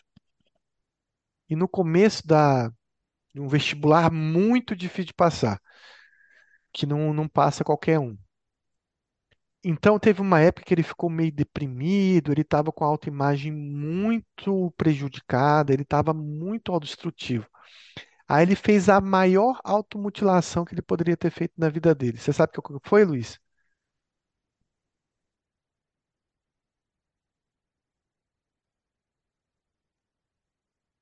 Acho melhor nem falar o que eu estou pensando. Pois é, ele pegou esse curso que ele fazia, que ele demorou anos estudando para passar no vestibular, e ele resolveu abandonar o curso, que era o sonho da vida dele.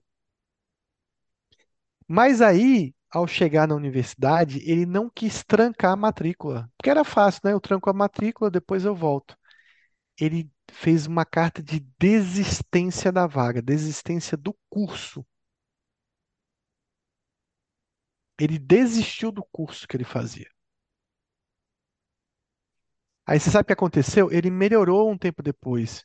Passou um ano estudando para o vestibular de novo. Passou no mesmo curso, na mesma vaga. E aí recomeçou o curso do zero. Quase que do zero. Porque como ele tinha desistido, ele não conseguiu aproveitar muitas matérias. Isso é o que? Autodestruição. Isso é o que? Automutilação. Isso é autossabotagem em alto nível. O cara pega o sonho dele e fala: você não tem direito a se formar, não tem direito a esse sonho. Você vai desistir do seu curso para você sentir a dor de ter perdido o curso que você sempre sonhou. Olha que atividade destrutiva que ele teve. Né? Então, o border pode fazer isso com relacionamentos, com atividades profissionais, ele costuma fazer isso em grande intensidade. O quinto, um comportamento suicida e automutilante muito recorrente, como eu falei, aí entra aquela automutilação clássica, né, o comportamento suicida clássico, mas que pode vir, pode estar nas entrelinhas essa automutilação. E o sexto, uma instabilidade afetiva muito grande, uma alta reatividade. A gente está falando do sistema límbico. O sistema límbico não sabe lidar com uma ideia. Ele não sabe lidar com uma frustração. Ele tem que explodir com, de reação com aquela ideia. Ou explodir de felicidade ou explodir de dor. Né? Então ele tem uma disforia episódica, uma ansiedade, uma irritabilidade que dura horas raramente dias. E aí a gente vai fazer o diferencial com a doença bipolar, quando a gente analisa isso. O sétimo, vazio crônico, vazio, vazio, vazio. Esse sentimento de vazio vai estar sempre presente no borderline. Então, a gente, é, esse autor aqui é um, é um, um grafiteiro, né? Uma pessoa que faz grafite, muito famoso na Inglaterra, famoso no mundo todo. Teve até uma exposição dele aqui no Brasil, chama-se Banksy. Quem quiser depois ver o- as, as- os desenhos dele, é muito interessante. Esse é um desenho clássico, né, do Banksy, que vira tatuagem, vira um monte de coisa, dessa menina que o balão do coração vai embora, tô perdendo meu amor, né? E ao- sem querer, alguns desenhos dele traz um, um tom político, etc., ideológico, mas tem alguns que trazem esse traço meio borderline, né? Aquele da, da menina do guarda-chuva e esse do balão é típico, né? O borderline ele sempre vai soltar o balão. Se ele estiver segurando o balão do coração como criança, ele vai dar um jeito de soltar esse balão. Para o quê? Para esse vazio permanecer, para a sensação de dor, de perda continuar. Né? Então ele acaba fazendo isso intencionalmente ou, ou muitas vezes inconscientemente ele acaba fazendo isso. E sempre tem uma sensação de que esse amor foi embora, nunca esse balão vai estar na mão, então sempre uma sensação de vazio muito grande. E oitavo, dificuldade de controle, uma raiva incontrolável, um paciente que tem raiva constante, que briga constantemente e às vezes até brigas físicas com outras pessoas. Além disso, eles são desconfiados. Então, isso está dentro do contexto da classificação do borderline. Eles têm uma ideação paranoide meio que fixa, né, com várias pessoas. Ele acaba tendo sempre essa desconfiança. Até porque muitas vezes ele acreditou que foi passado para trás. Então, ele acaba tendo essa ideação paranoide, que é transitório e geralmente ligado ao estresse. Então, sobre o transtorno de personalidade borderline, marque a alternativa correta. Ele tem perturbação do humor, o DSM chama de transtorno emocionalmente instável, o CID usa o termo borderline, é um transtorno neurótico e tem um distúrbio da autoimagem.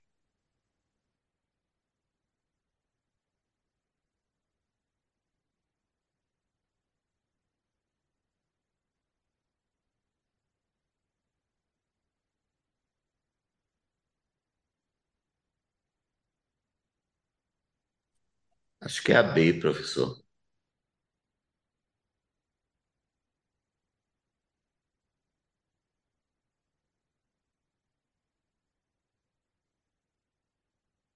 Então, vamos fazer as correções aqui, né, do texto, né? Então, vamos lá. Tem perturbação do humor? Border tem perturbação do humor? Tem perturbação do afeto. Muito bem. Como é que o DSM chama borderline?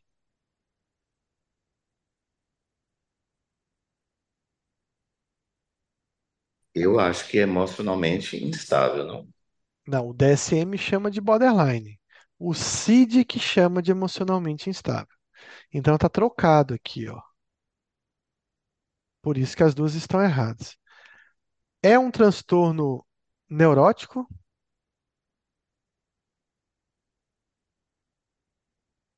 Muito bem, Gisele corrigiu aqui. É o CID-10 que chama de emocionalmente estável. E Gisele acertou aqui que a letra E é um transtorno neurótico, mas o, o DSM considera que ele é pseudoneurótico, psicótico, que tem as duas coisas juntas. Então, o mais correto é que existe um distúrbio sim da autoimagem. Então, resposta letra E. Tem um distúrbio da autoimagem. Então vamos lá. Então existem mudanças, né, de humor no caso do afeto episódico. Tem episódios psicóticos chamados micropsicoses dos transtornos de personalidade. Em momentos de estresse eles podem se tornar psicóticos, mas é uma psicose muito breve, muito rápida. Eles são imprevisíveis, eles são autodestrutivos e eles têm a sensação de vazio crônico, como a gente viu. Eles são dependentes das relações, porque eles mergulham de cabeça, mas que pode se tornar hostil rapidamente nessa relação. Então, os relacionamentos são tumultuosos, são instáveis. Eles têm muita frustração, não sabem lidar com essa frustração, e diante de uma frustração, eles sentem uma raiva muito intensa. Então, eles têm incapacidade de lidar com solidão, com um certo vazio, com uma certa desatenção. Ele sempre volta o vazio aí do borderline. Então, existe uma busca frenética por qualquer companhia. Se vocês lembrarem dessa figura, vocês vão sempre lembrar do borderline. Borderline pode ser que esteja sol, ele vai dar um jeito de fazer chover nesse dia de sol. E às vezes a chuva está só dentro do guarda-chuva dele. Então eles podem aceitar estranhos como amigos, fazer amizade muito rápida. Isso pode levar a um comportamento promíscuo, um comportamento de risco, de, de se entregar rapidamente a um relacionamento, a uma, uma relação social, relação de amizade.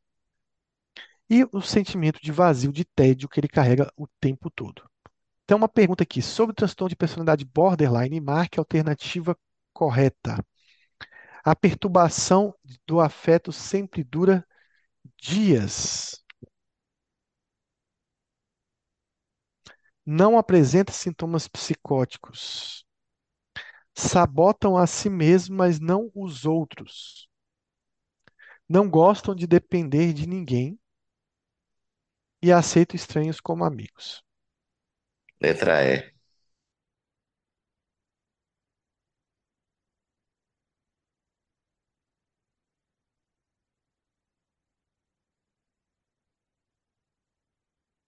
Então, o que a gente vai corrigir? A perturbação do afeto sempre dura dias? Não, geralmente dura horas. Pode durar dias. Podem apresentar sintomas psicóticos. Eles podem sabotar a si mesmos, mas podem sabotar os outros também. Eles não gostam de depender de ninguém, não, eles são muito dependentes. E eles aceitam estranhos como amigos, sim. Na busca de preencher o vazio, eles podem aceitar os outros. Esse sabotar os outros não significa que ele é um antissocial que vai sabotar, mas às vezes por raiva ele pode sabotar o outro, sim. Né? Por raiva de, de alguém que ele tem uma relação, ele pode fazer uma sabotagem com o outro também. Então a resposta correta é a letra E, né? Então eles aceitam estranhos como amigos na busca de preencher as suas relações sociais. Então, em termos de epidemiologia, o borderline afeta em torno de 1,6 a 5%, 5,9% da população. Variação muito alta. Mas a gente tem uma parcela da população que é borderline. Cerca de 6% na atenção primária e cerca de 10% no atendimento de saúde mental. Cerca de 20% dos pacientes em atendimento psiquiátrico tem personalidade borderline. É muita gente. Em termos de epidemiologia, ele é muito mais frequente nas mulheres do que nos homens. Fatores de risco e prognóstico. Então, uma instabilidade crônica no início da vida adulta, episódios de descontrole afetivo e impulsivo, alto uso de recursos de saúde e de saúde mental para esse paciente. Existe um desaparecimento gradual dos sintomas com a idade, tem mais prejuízo risco né, de suicídio em adultos jovens e entre 30 e 50 anos eles têm mais estabilidade dos sintomas. Então, o DSM coloca, ó, após 10 anos do diagnóstico, metade não apresenta mais sintomas de borderline. Então, Luiz, ó, metade já vai ter uma remissão completa em 10 anos. Então, talvez o neurodesenvolvimento tenha acontecido para esse paciente.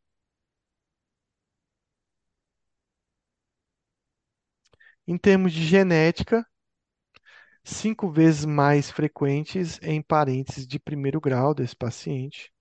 Em termos de risco de suicídio, então existe um risco aumentado de suicídio no borderline, mas ele vai tentar muitas vezes antes de partir para um suicídio mesmo. Então, é um paciente que realiza muitas tentativas. Diagnóstico diferencial desse paciente. Então, a gente vai ter diferenciar de depressão, de doença bipolar. Muitas vezes ele vai ser bipolar, muitas vezes ele vai ter depressão junto com o borderline. Também condições médicas, uso de substâncias que pode mudar o comportamento do paciente, problemas de identidade, identidade de gênero, identidade sexual também pode gerar esses problemas, comportamentos parecidos e outros traços, né, de personalidade também vão ser diagnósticos diferenciais, outras personalidades também. Então, sobre o borderline, marque a alternativa correta. Correta. Eles têm pouca libido, acomete 50% dos pacientes internados em psiquiatria, mais comum em homens jovens. Após 10 anos de acompanhamento, muitos não apresentam mais sintomas e eles pioram com a idade. Letra D.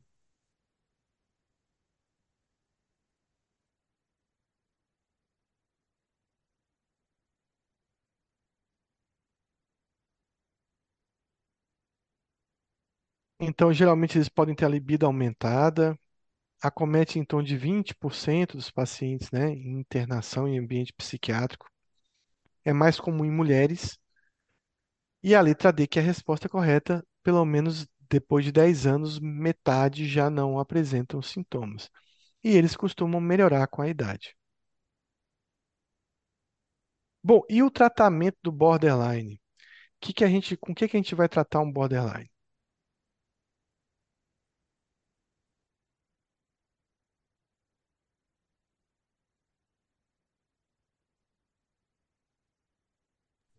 Eu acho que de acordo com ah, as alterações existentes naquele paciente. Eu acho que deve ser uma coisa mais individualizada. Pode ser com antipsicótico, pode ser com antidepressivo, pode ser com estabilizador do humor. Eu acho que tudo aí entra. É, a gente vai pensar naquele paciente também que a gente viu, né? Que a gente vai falar um pouquinho do tratamento dele. Mas olha só, a gente vai lidar com um paciente muito instável, uma instabilidade do afeto principal.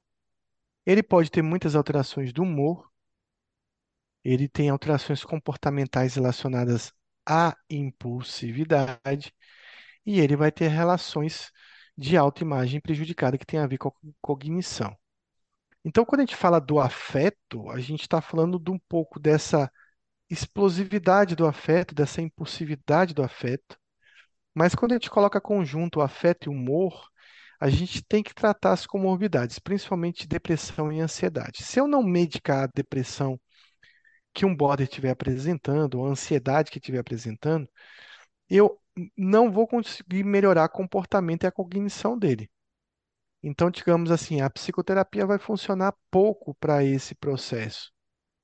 Então, eu preciso diminuir a parte biológica do borderline, a parte de outras doenças primárias que ele possa apresentar. Então, também tem uma parte comportamental, a impulsividade, que é o sistema límbico dominando o córtex pré-frontal e eu não consigo racionalizar as minhas reações.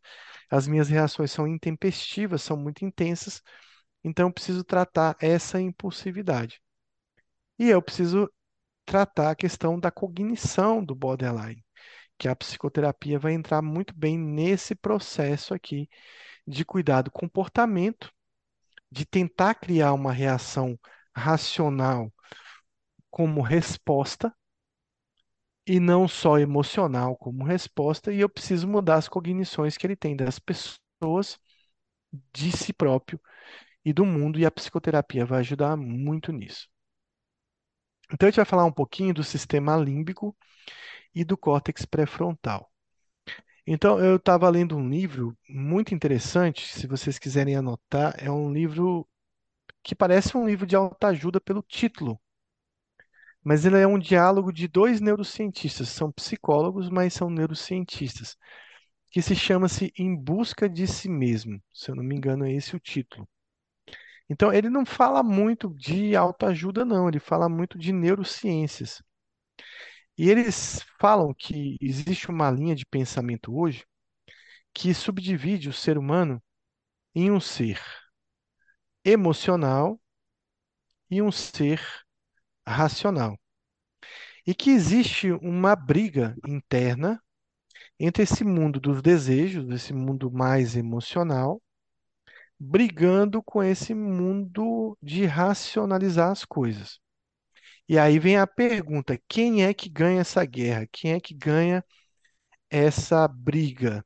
É nossa parte de desejo, de emoção, que aí vem com a questão do id, dos desejos que a gente tem, ou é a parte racional que domina tudo? Então vamos lá. Na maioria dos seres humanos, vocês acham que quem é que ganha essa guerra e essa briga?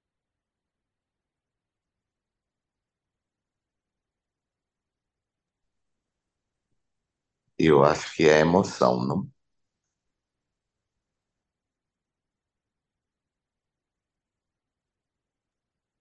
Tudo bem, mas você racionaliza muito das suas emoções. Então, por exemplo, é, você quis fazer medicina. Aí eu te pergunto, por que que você quis fazer medicina? Ah, porque é uma profissão boa, porque eu quis ganhar dinheiro, porque é uma profissão tranquila, é uma profissão que dá estabilidade, etc. Então ele diz o seguinte: não, você não quis fazer medicina por nada disso. Você quis fazer medicina pela sua parte emocional.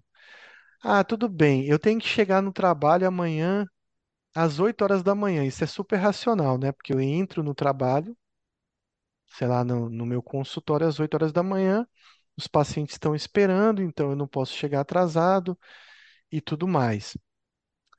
Aí ele vai explicar o seguinte: ah, mas você está fazendo essa parte racional por conta do seu desejo. Ah, mas eu tenho que dar plantão. Mas eu tenho que dar plantão porque medicina faz parte da plantão, eu tenho que ficar a noite inteira acordada. Se eu não ficar acordado, não vou conseguir atender os pacientes, não vou ganhar tanto X lá no final do mês. Ele explica: não, você só está indo para o plantão e está cumprindo horário porque você tinha o desejo de fazer isso. Então ele diz o seguinte: a grande maioria da- das coisas que a gente racionaliza, a gente só racionaliza para justificar o nosso desejo. Ou quando a gente tem um desejo, a gente consegue encontrar um meio de ter uma explicação racional para aquele desejo.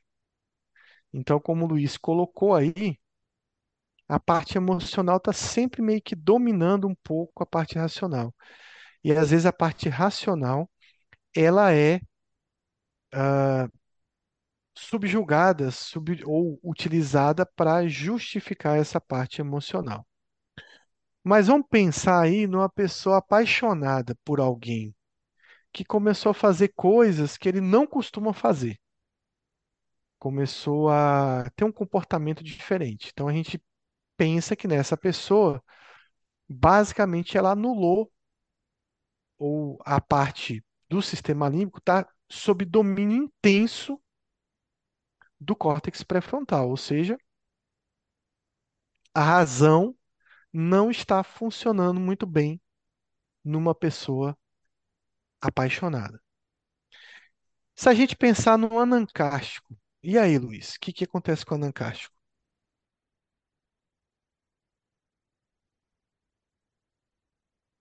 Aí eu acho que a razão impera, não? Ele consegue imperar com a razão, criando uma imaturidade do sistema límbico, uma frieza do sistema límbico. Então, ele se- um narcisista ele se torna menos empático com os outros, ele se torna menos respeitoso com os outros, porque ele anula muito o sistema límbico e a parte, digamos, racional dele se torna preponderante. Um paranoide, ele é muito mais córtex pré-frontal do mundo das ideias do que do mundo das emoções. E o que a gente vê no borderline? Sempre o sistema límbico, límbico sendo preponderante. Então, borderline é um cara apaixonado. Quando ele encontra um amigo, ele se apaixona por esse amigo intensamente. Quando ele vai romper, ele rompe de forma intensa. E ele sempre está com o sistema límbico, né, que reúne amígdala, que reúne tálamo, hipotálamo, dominando esse, esse córtex pré-frontal. Só que ao longo do tempo, ele também cria racionalizações ou cognições que são importantes para justificar essas ações do sistema límbico. E é aí que vem a parte da psicoterapia de trabalhar essas questões de cognição que envolvem o borderline. Então, é é imperioso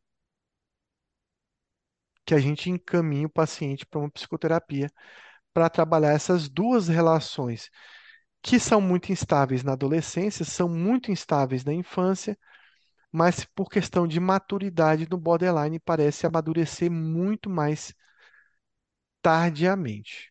Uma criança basicamente funciona à base de sistema límbico, ele quase não consegue racionalizar nada. E o borderline repete esse comportamento durante muito tempo. Então, o que que a gente vai ver no tratamento do borderline? A gente vai ver o uso de antidepressivos. Para quê? Para tratar comorbidades, doenças de base, depressão que ele possa ter.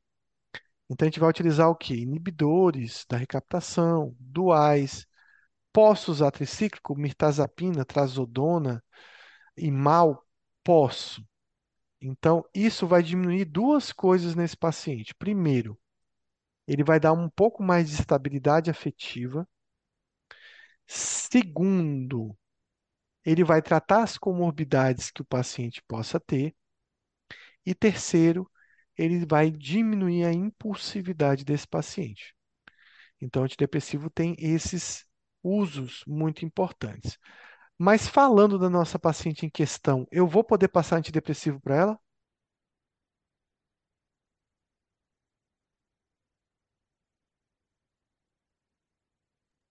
A Aí ela paciente vai que ter era.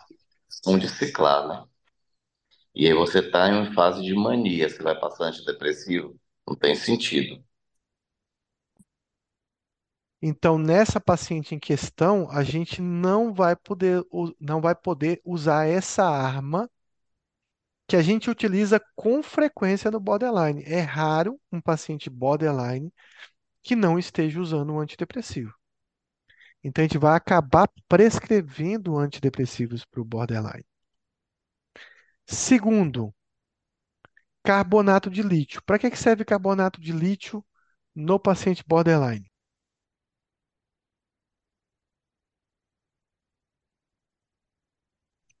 Diminuir a impulsividade,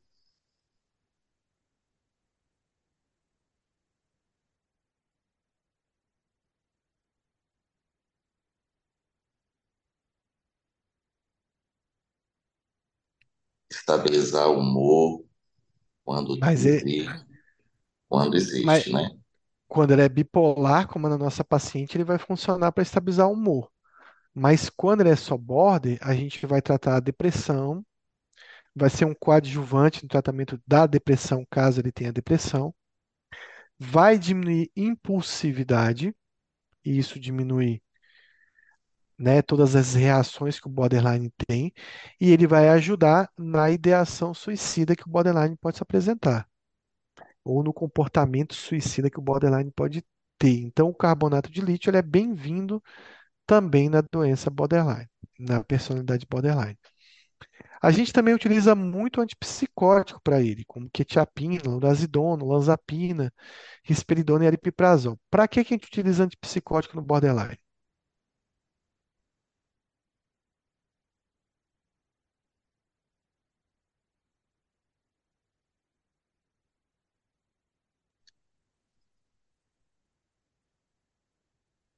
Para funcionar como antidepressivo, Para potencializar o antidepressivo, para diminuir a impulsividade e talvez, se ele tiver algum sintoma psicótico, nos momentos de crise, nas micropsicoses também. na- nas micropsicoses, ele vai funcionar muito bem também. A gente usa anticonvulsivante para quê no borderline?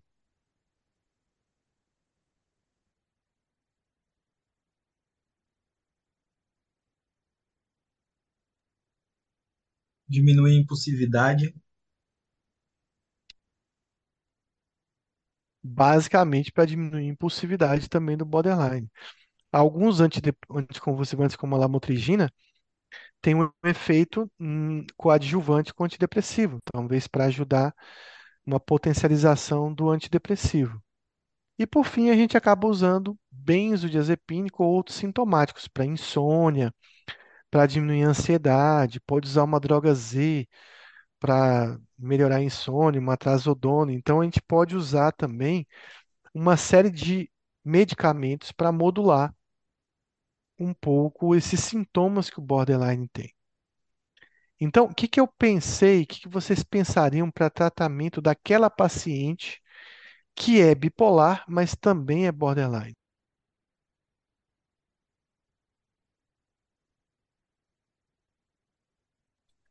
Eu pensaria na, no lítio, no carbolítio ou no ácido valproico, associado a um antipsicótico, como, por exemplo, quetiapina, urazidona.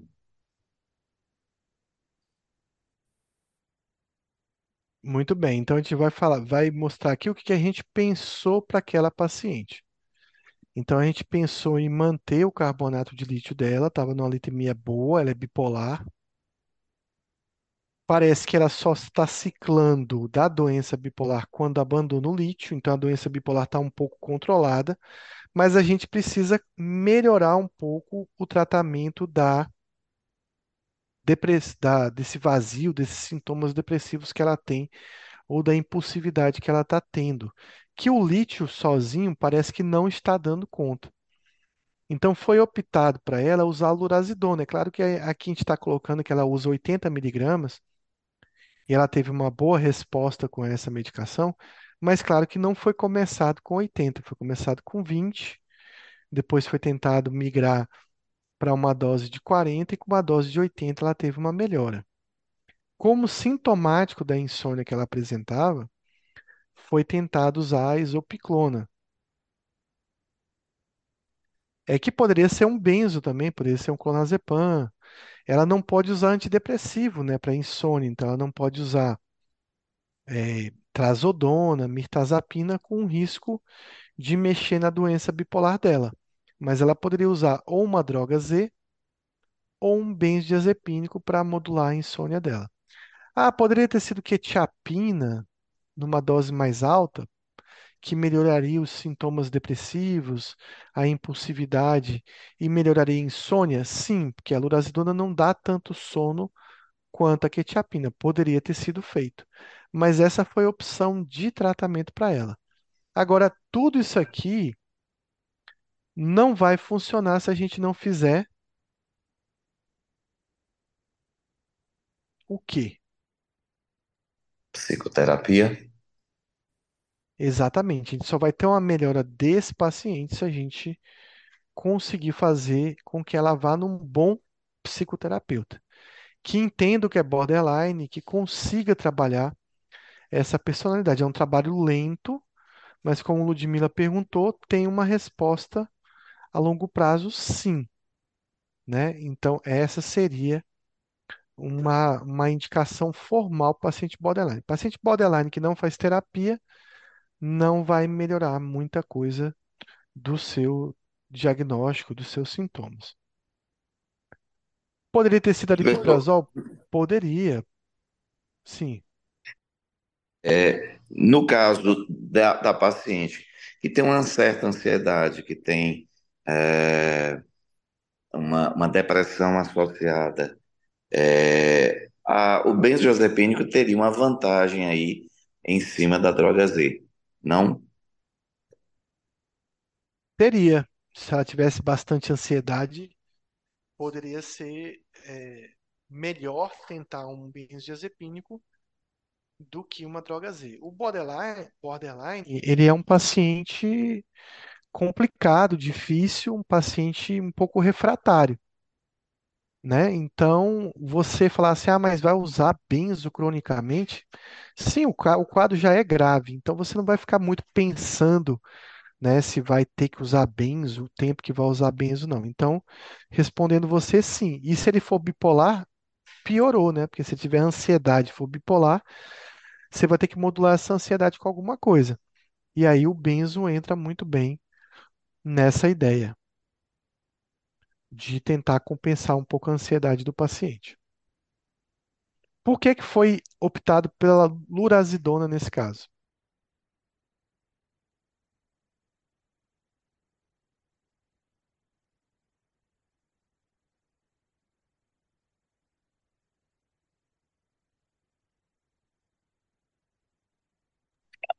Uma boa resposta em relação ao paciente é, bipolar em fase depressiva.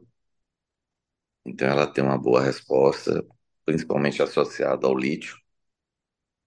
É pela questão da lurazidona ter um potencial muito grande de efeito antidepressivo.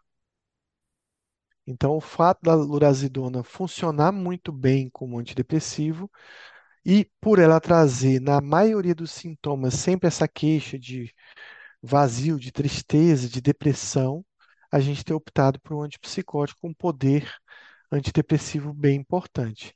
E, claro, combinado com lítio, tem, aí vai ser uma combinação muito boa com efeito antidepressivo. Se não fosse um paciente bipolar, a gente poderia utilizar um antidepressivo mesmo, aí poderia ser qualquer antidepressivo. Mas como ela é bipolar, então a gente limita um pouco o uso dessas medicações e a gente acaba tendo que utilizar então um antipsicótico com esse potencial. Né? Claro que se ela não tiver uma resposta, tiver sintomas depressivos bem clássicos, aí vai chegar no momento que, aí, lembrando de José, pode ser que a gente tenha que fazer opção por uma bupropiona para ela. Mas com certeza de começo, e ela respondeu muito bem essa terapia, a gente optou por tentar primeiro a lurazidona para ter esse efeito antidepressivo que a gente queria nela. Vou abrir para dúvidas que vocês tenham, também para comentários. Hoje a gente acabou a aula um pouco mais cedo, mas eu acho que a discussão foi muito proveitosa em relação à, à personalidade borderline. Então, quem quiser fazer algum comentário ou tirar mais alguma dúvida, a gente tem apresentado o nosso caso de hoje. É, parabéns, professor. Ah, ah, foi muito legal. Gostei demais. Eu acho que você trouxe um caso extremamente diferente, né? Botou a gente para pensar, botou a gente para ver o, o que tão, às vezes não é o tão esperado, né? O tão frequente. Essa associação aí foi fantástica dessas duas patologias, da bipolaridade com o borderline. Eu acho que você olha de uma maneira diferente e você raciocina de uma maneira diferente. Então, parabéns, boa noite a todos. Obrigado, Luiz. Vou ver aqui se tem mais alguma pergunta, alguma dúvida. Lembre-se dessa questão da cognição e da psicoterapia, que muitas vezes o paciente vai fazer no seu consultório, né? Então, você tem que entender como o paciente se comporta, como ele reage, e border você tem que ser muito direto, muito franco, mas tem que ter cuidado com as coisas que você diz. Mas não deixe de aproveitar as oportunidades para mostrar como ele pensa e como ele pensa de forma injustificada, como ele pensa de forma disfuncional para você ir trabalhando isso na questão da sua relação com ele.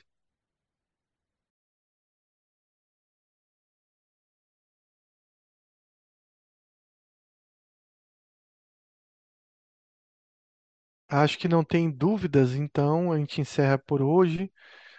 Tenham uma ótima semana. Semana que vem a gente volta com mais um caso aí de personalidade para a gente ver.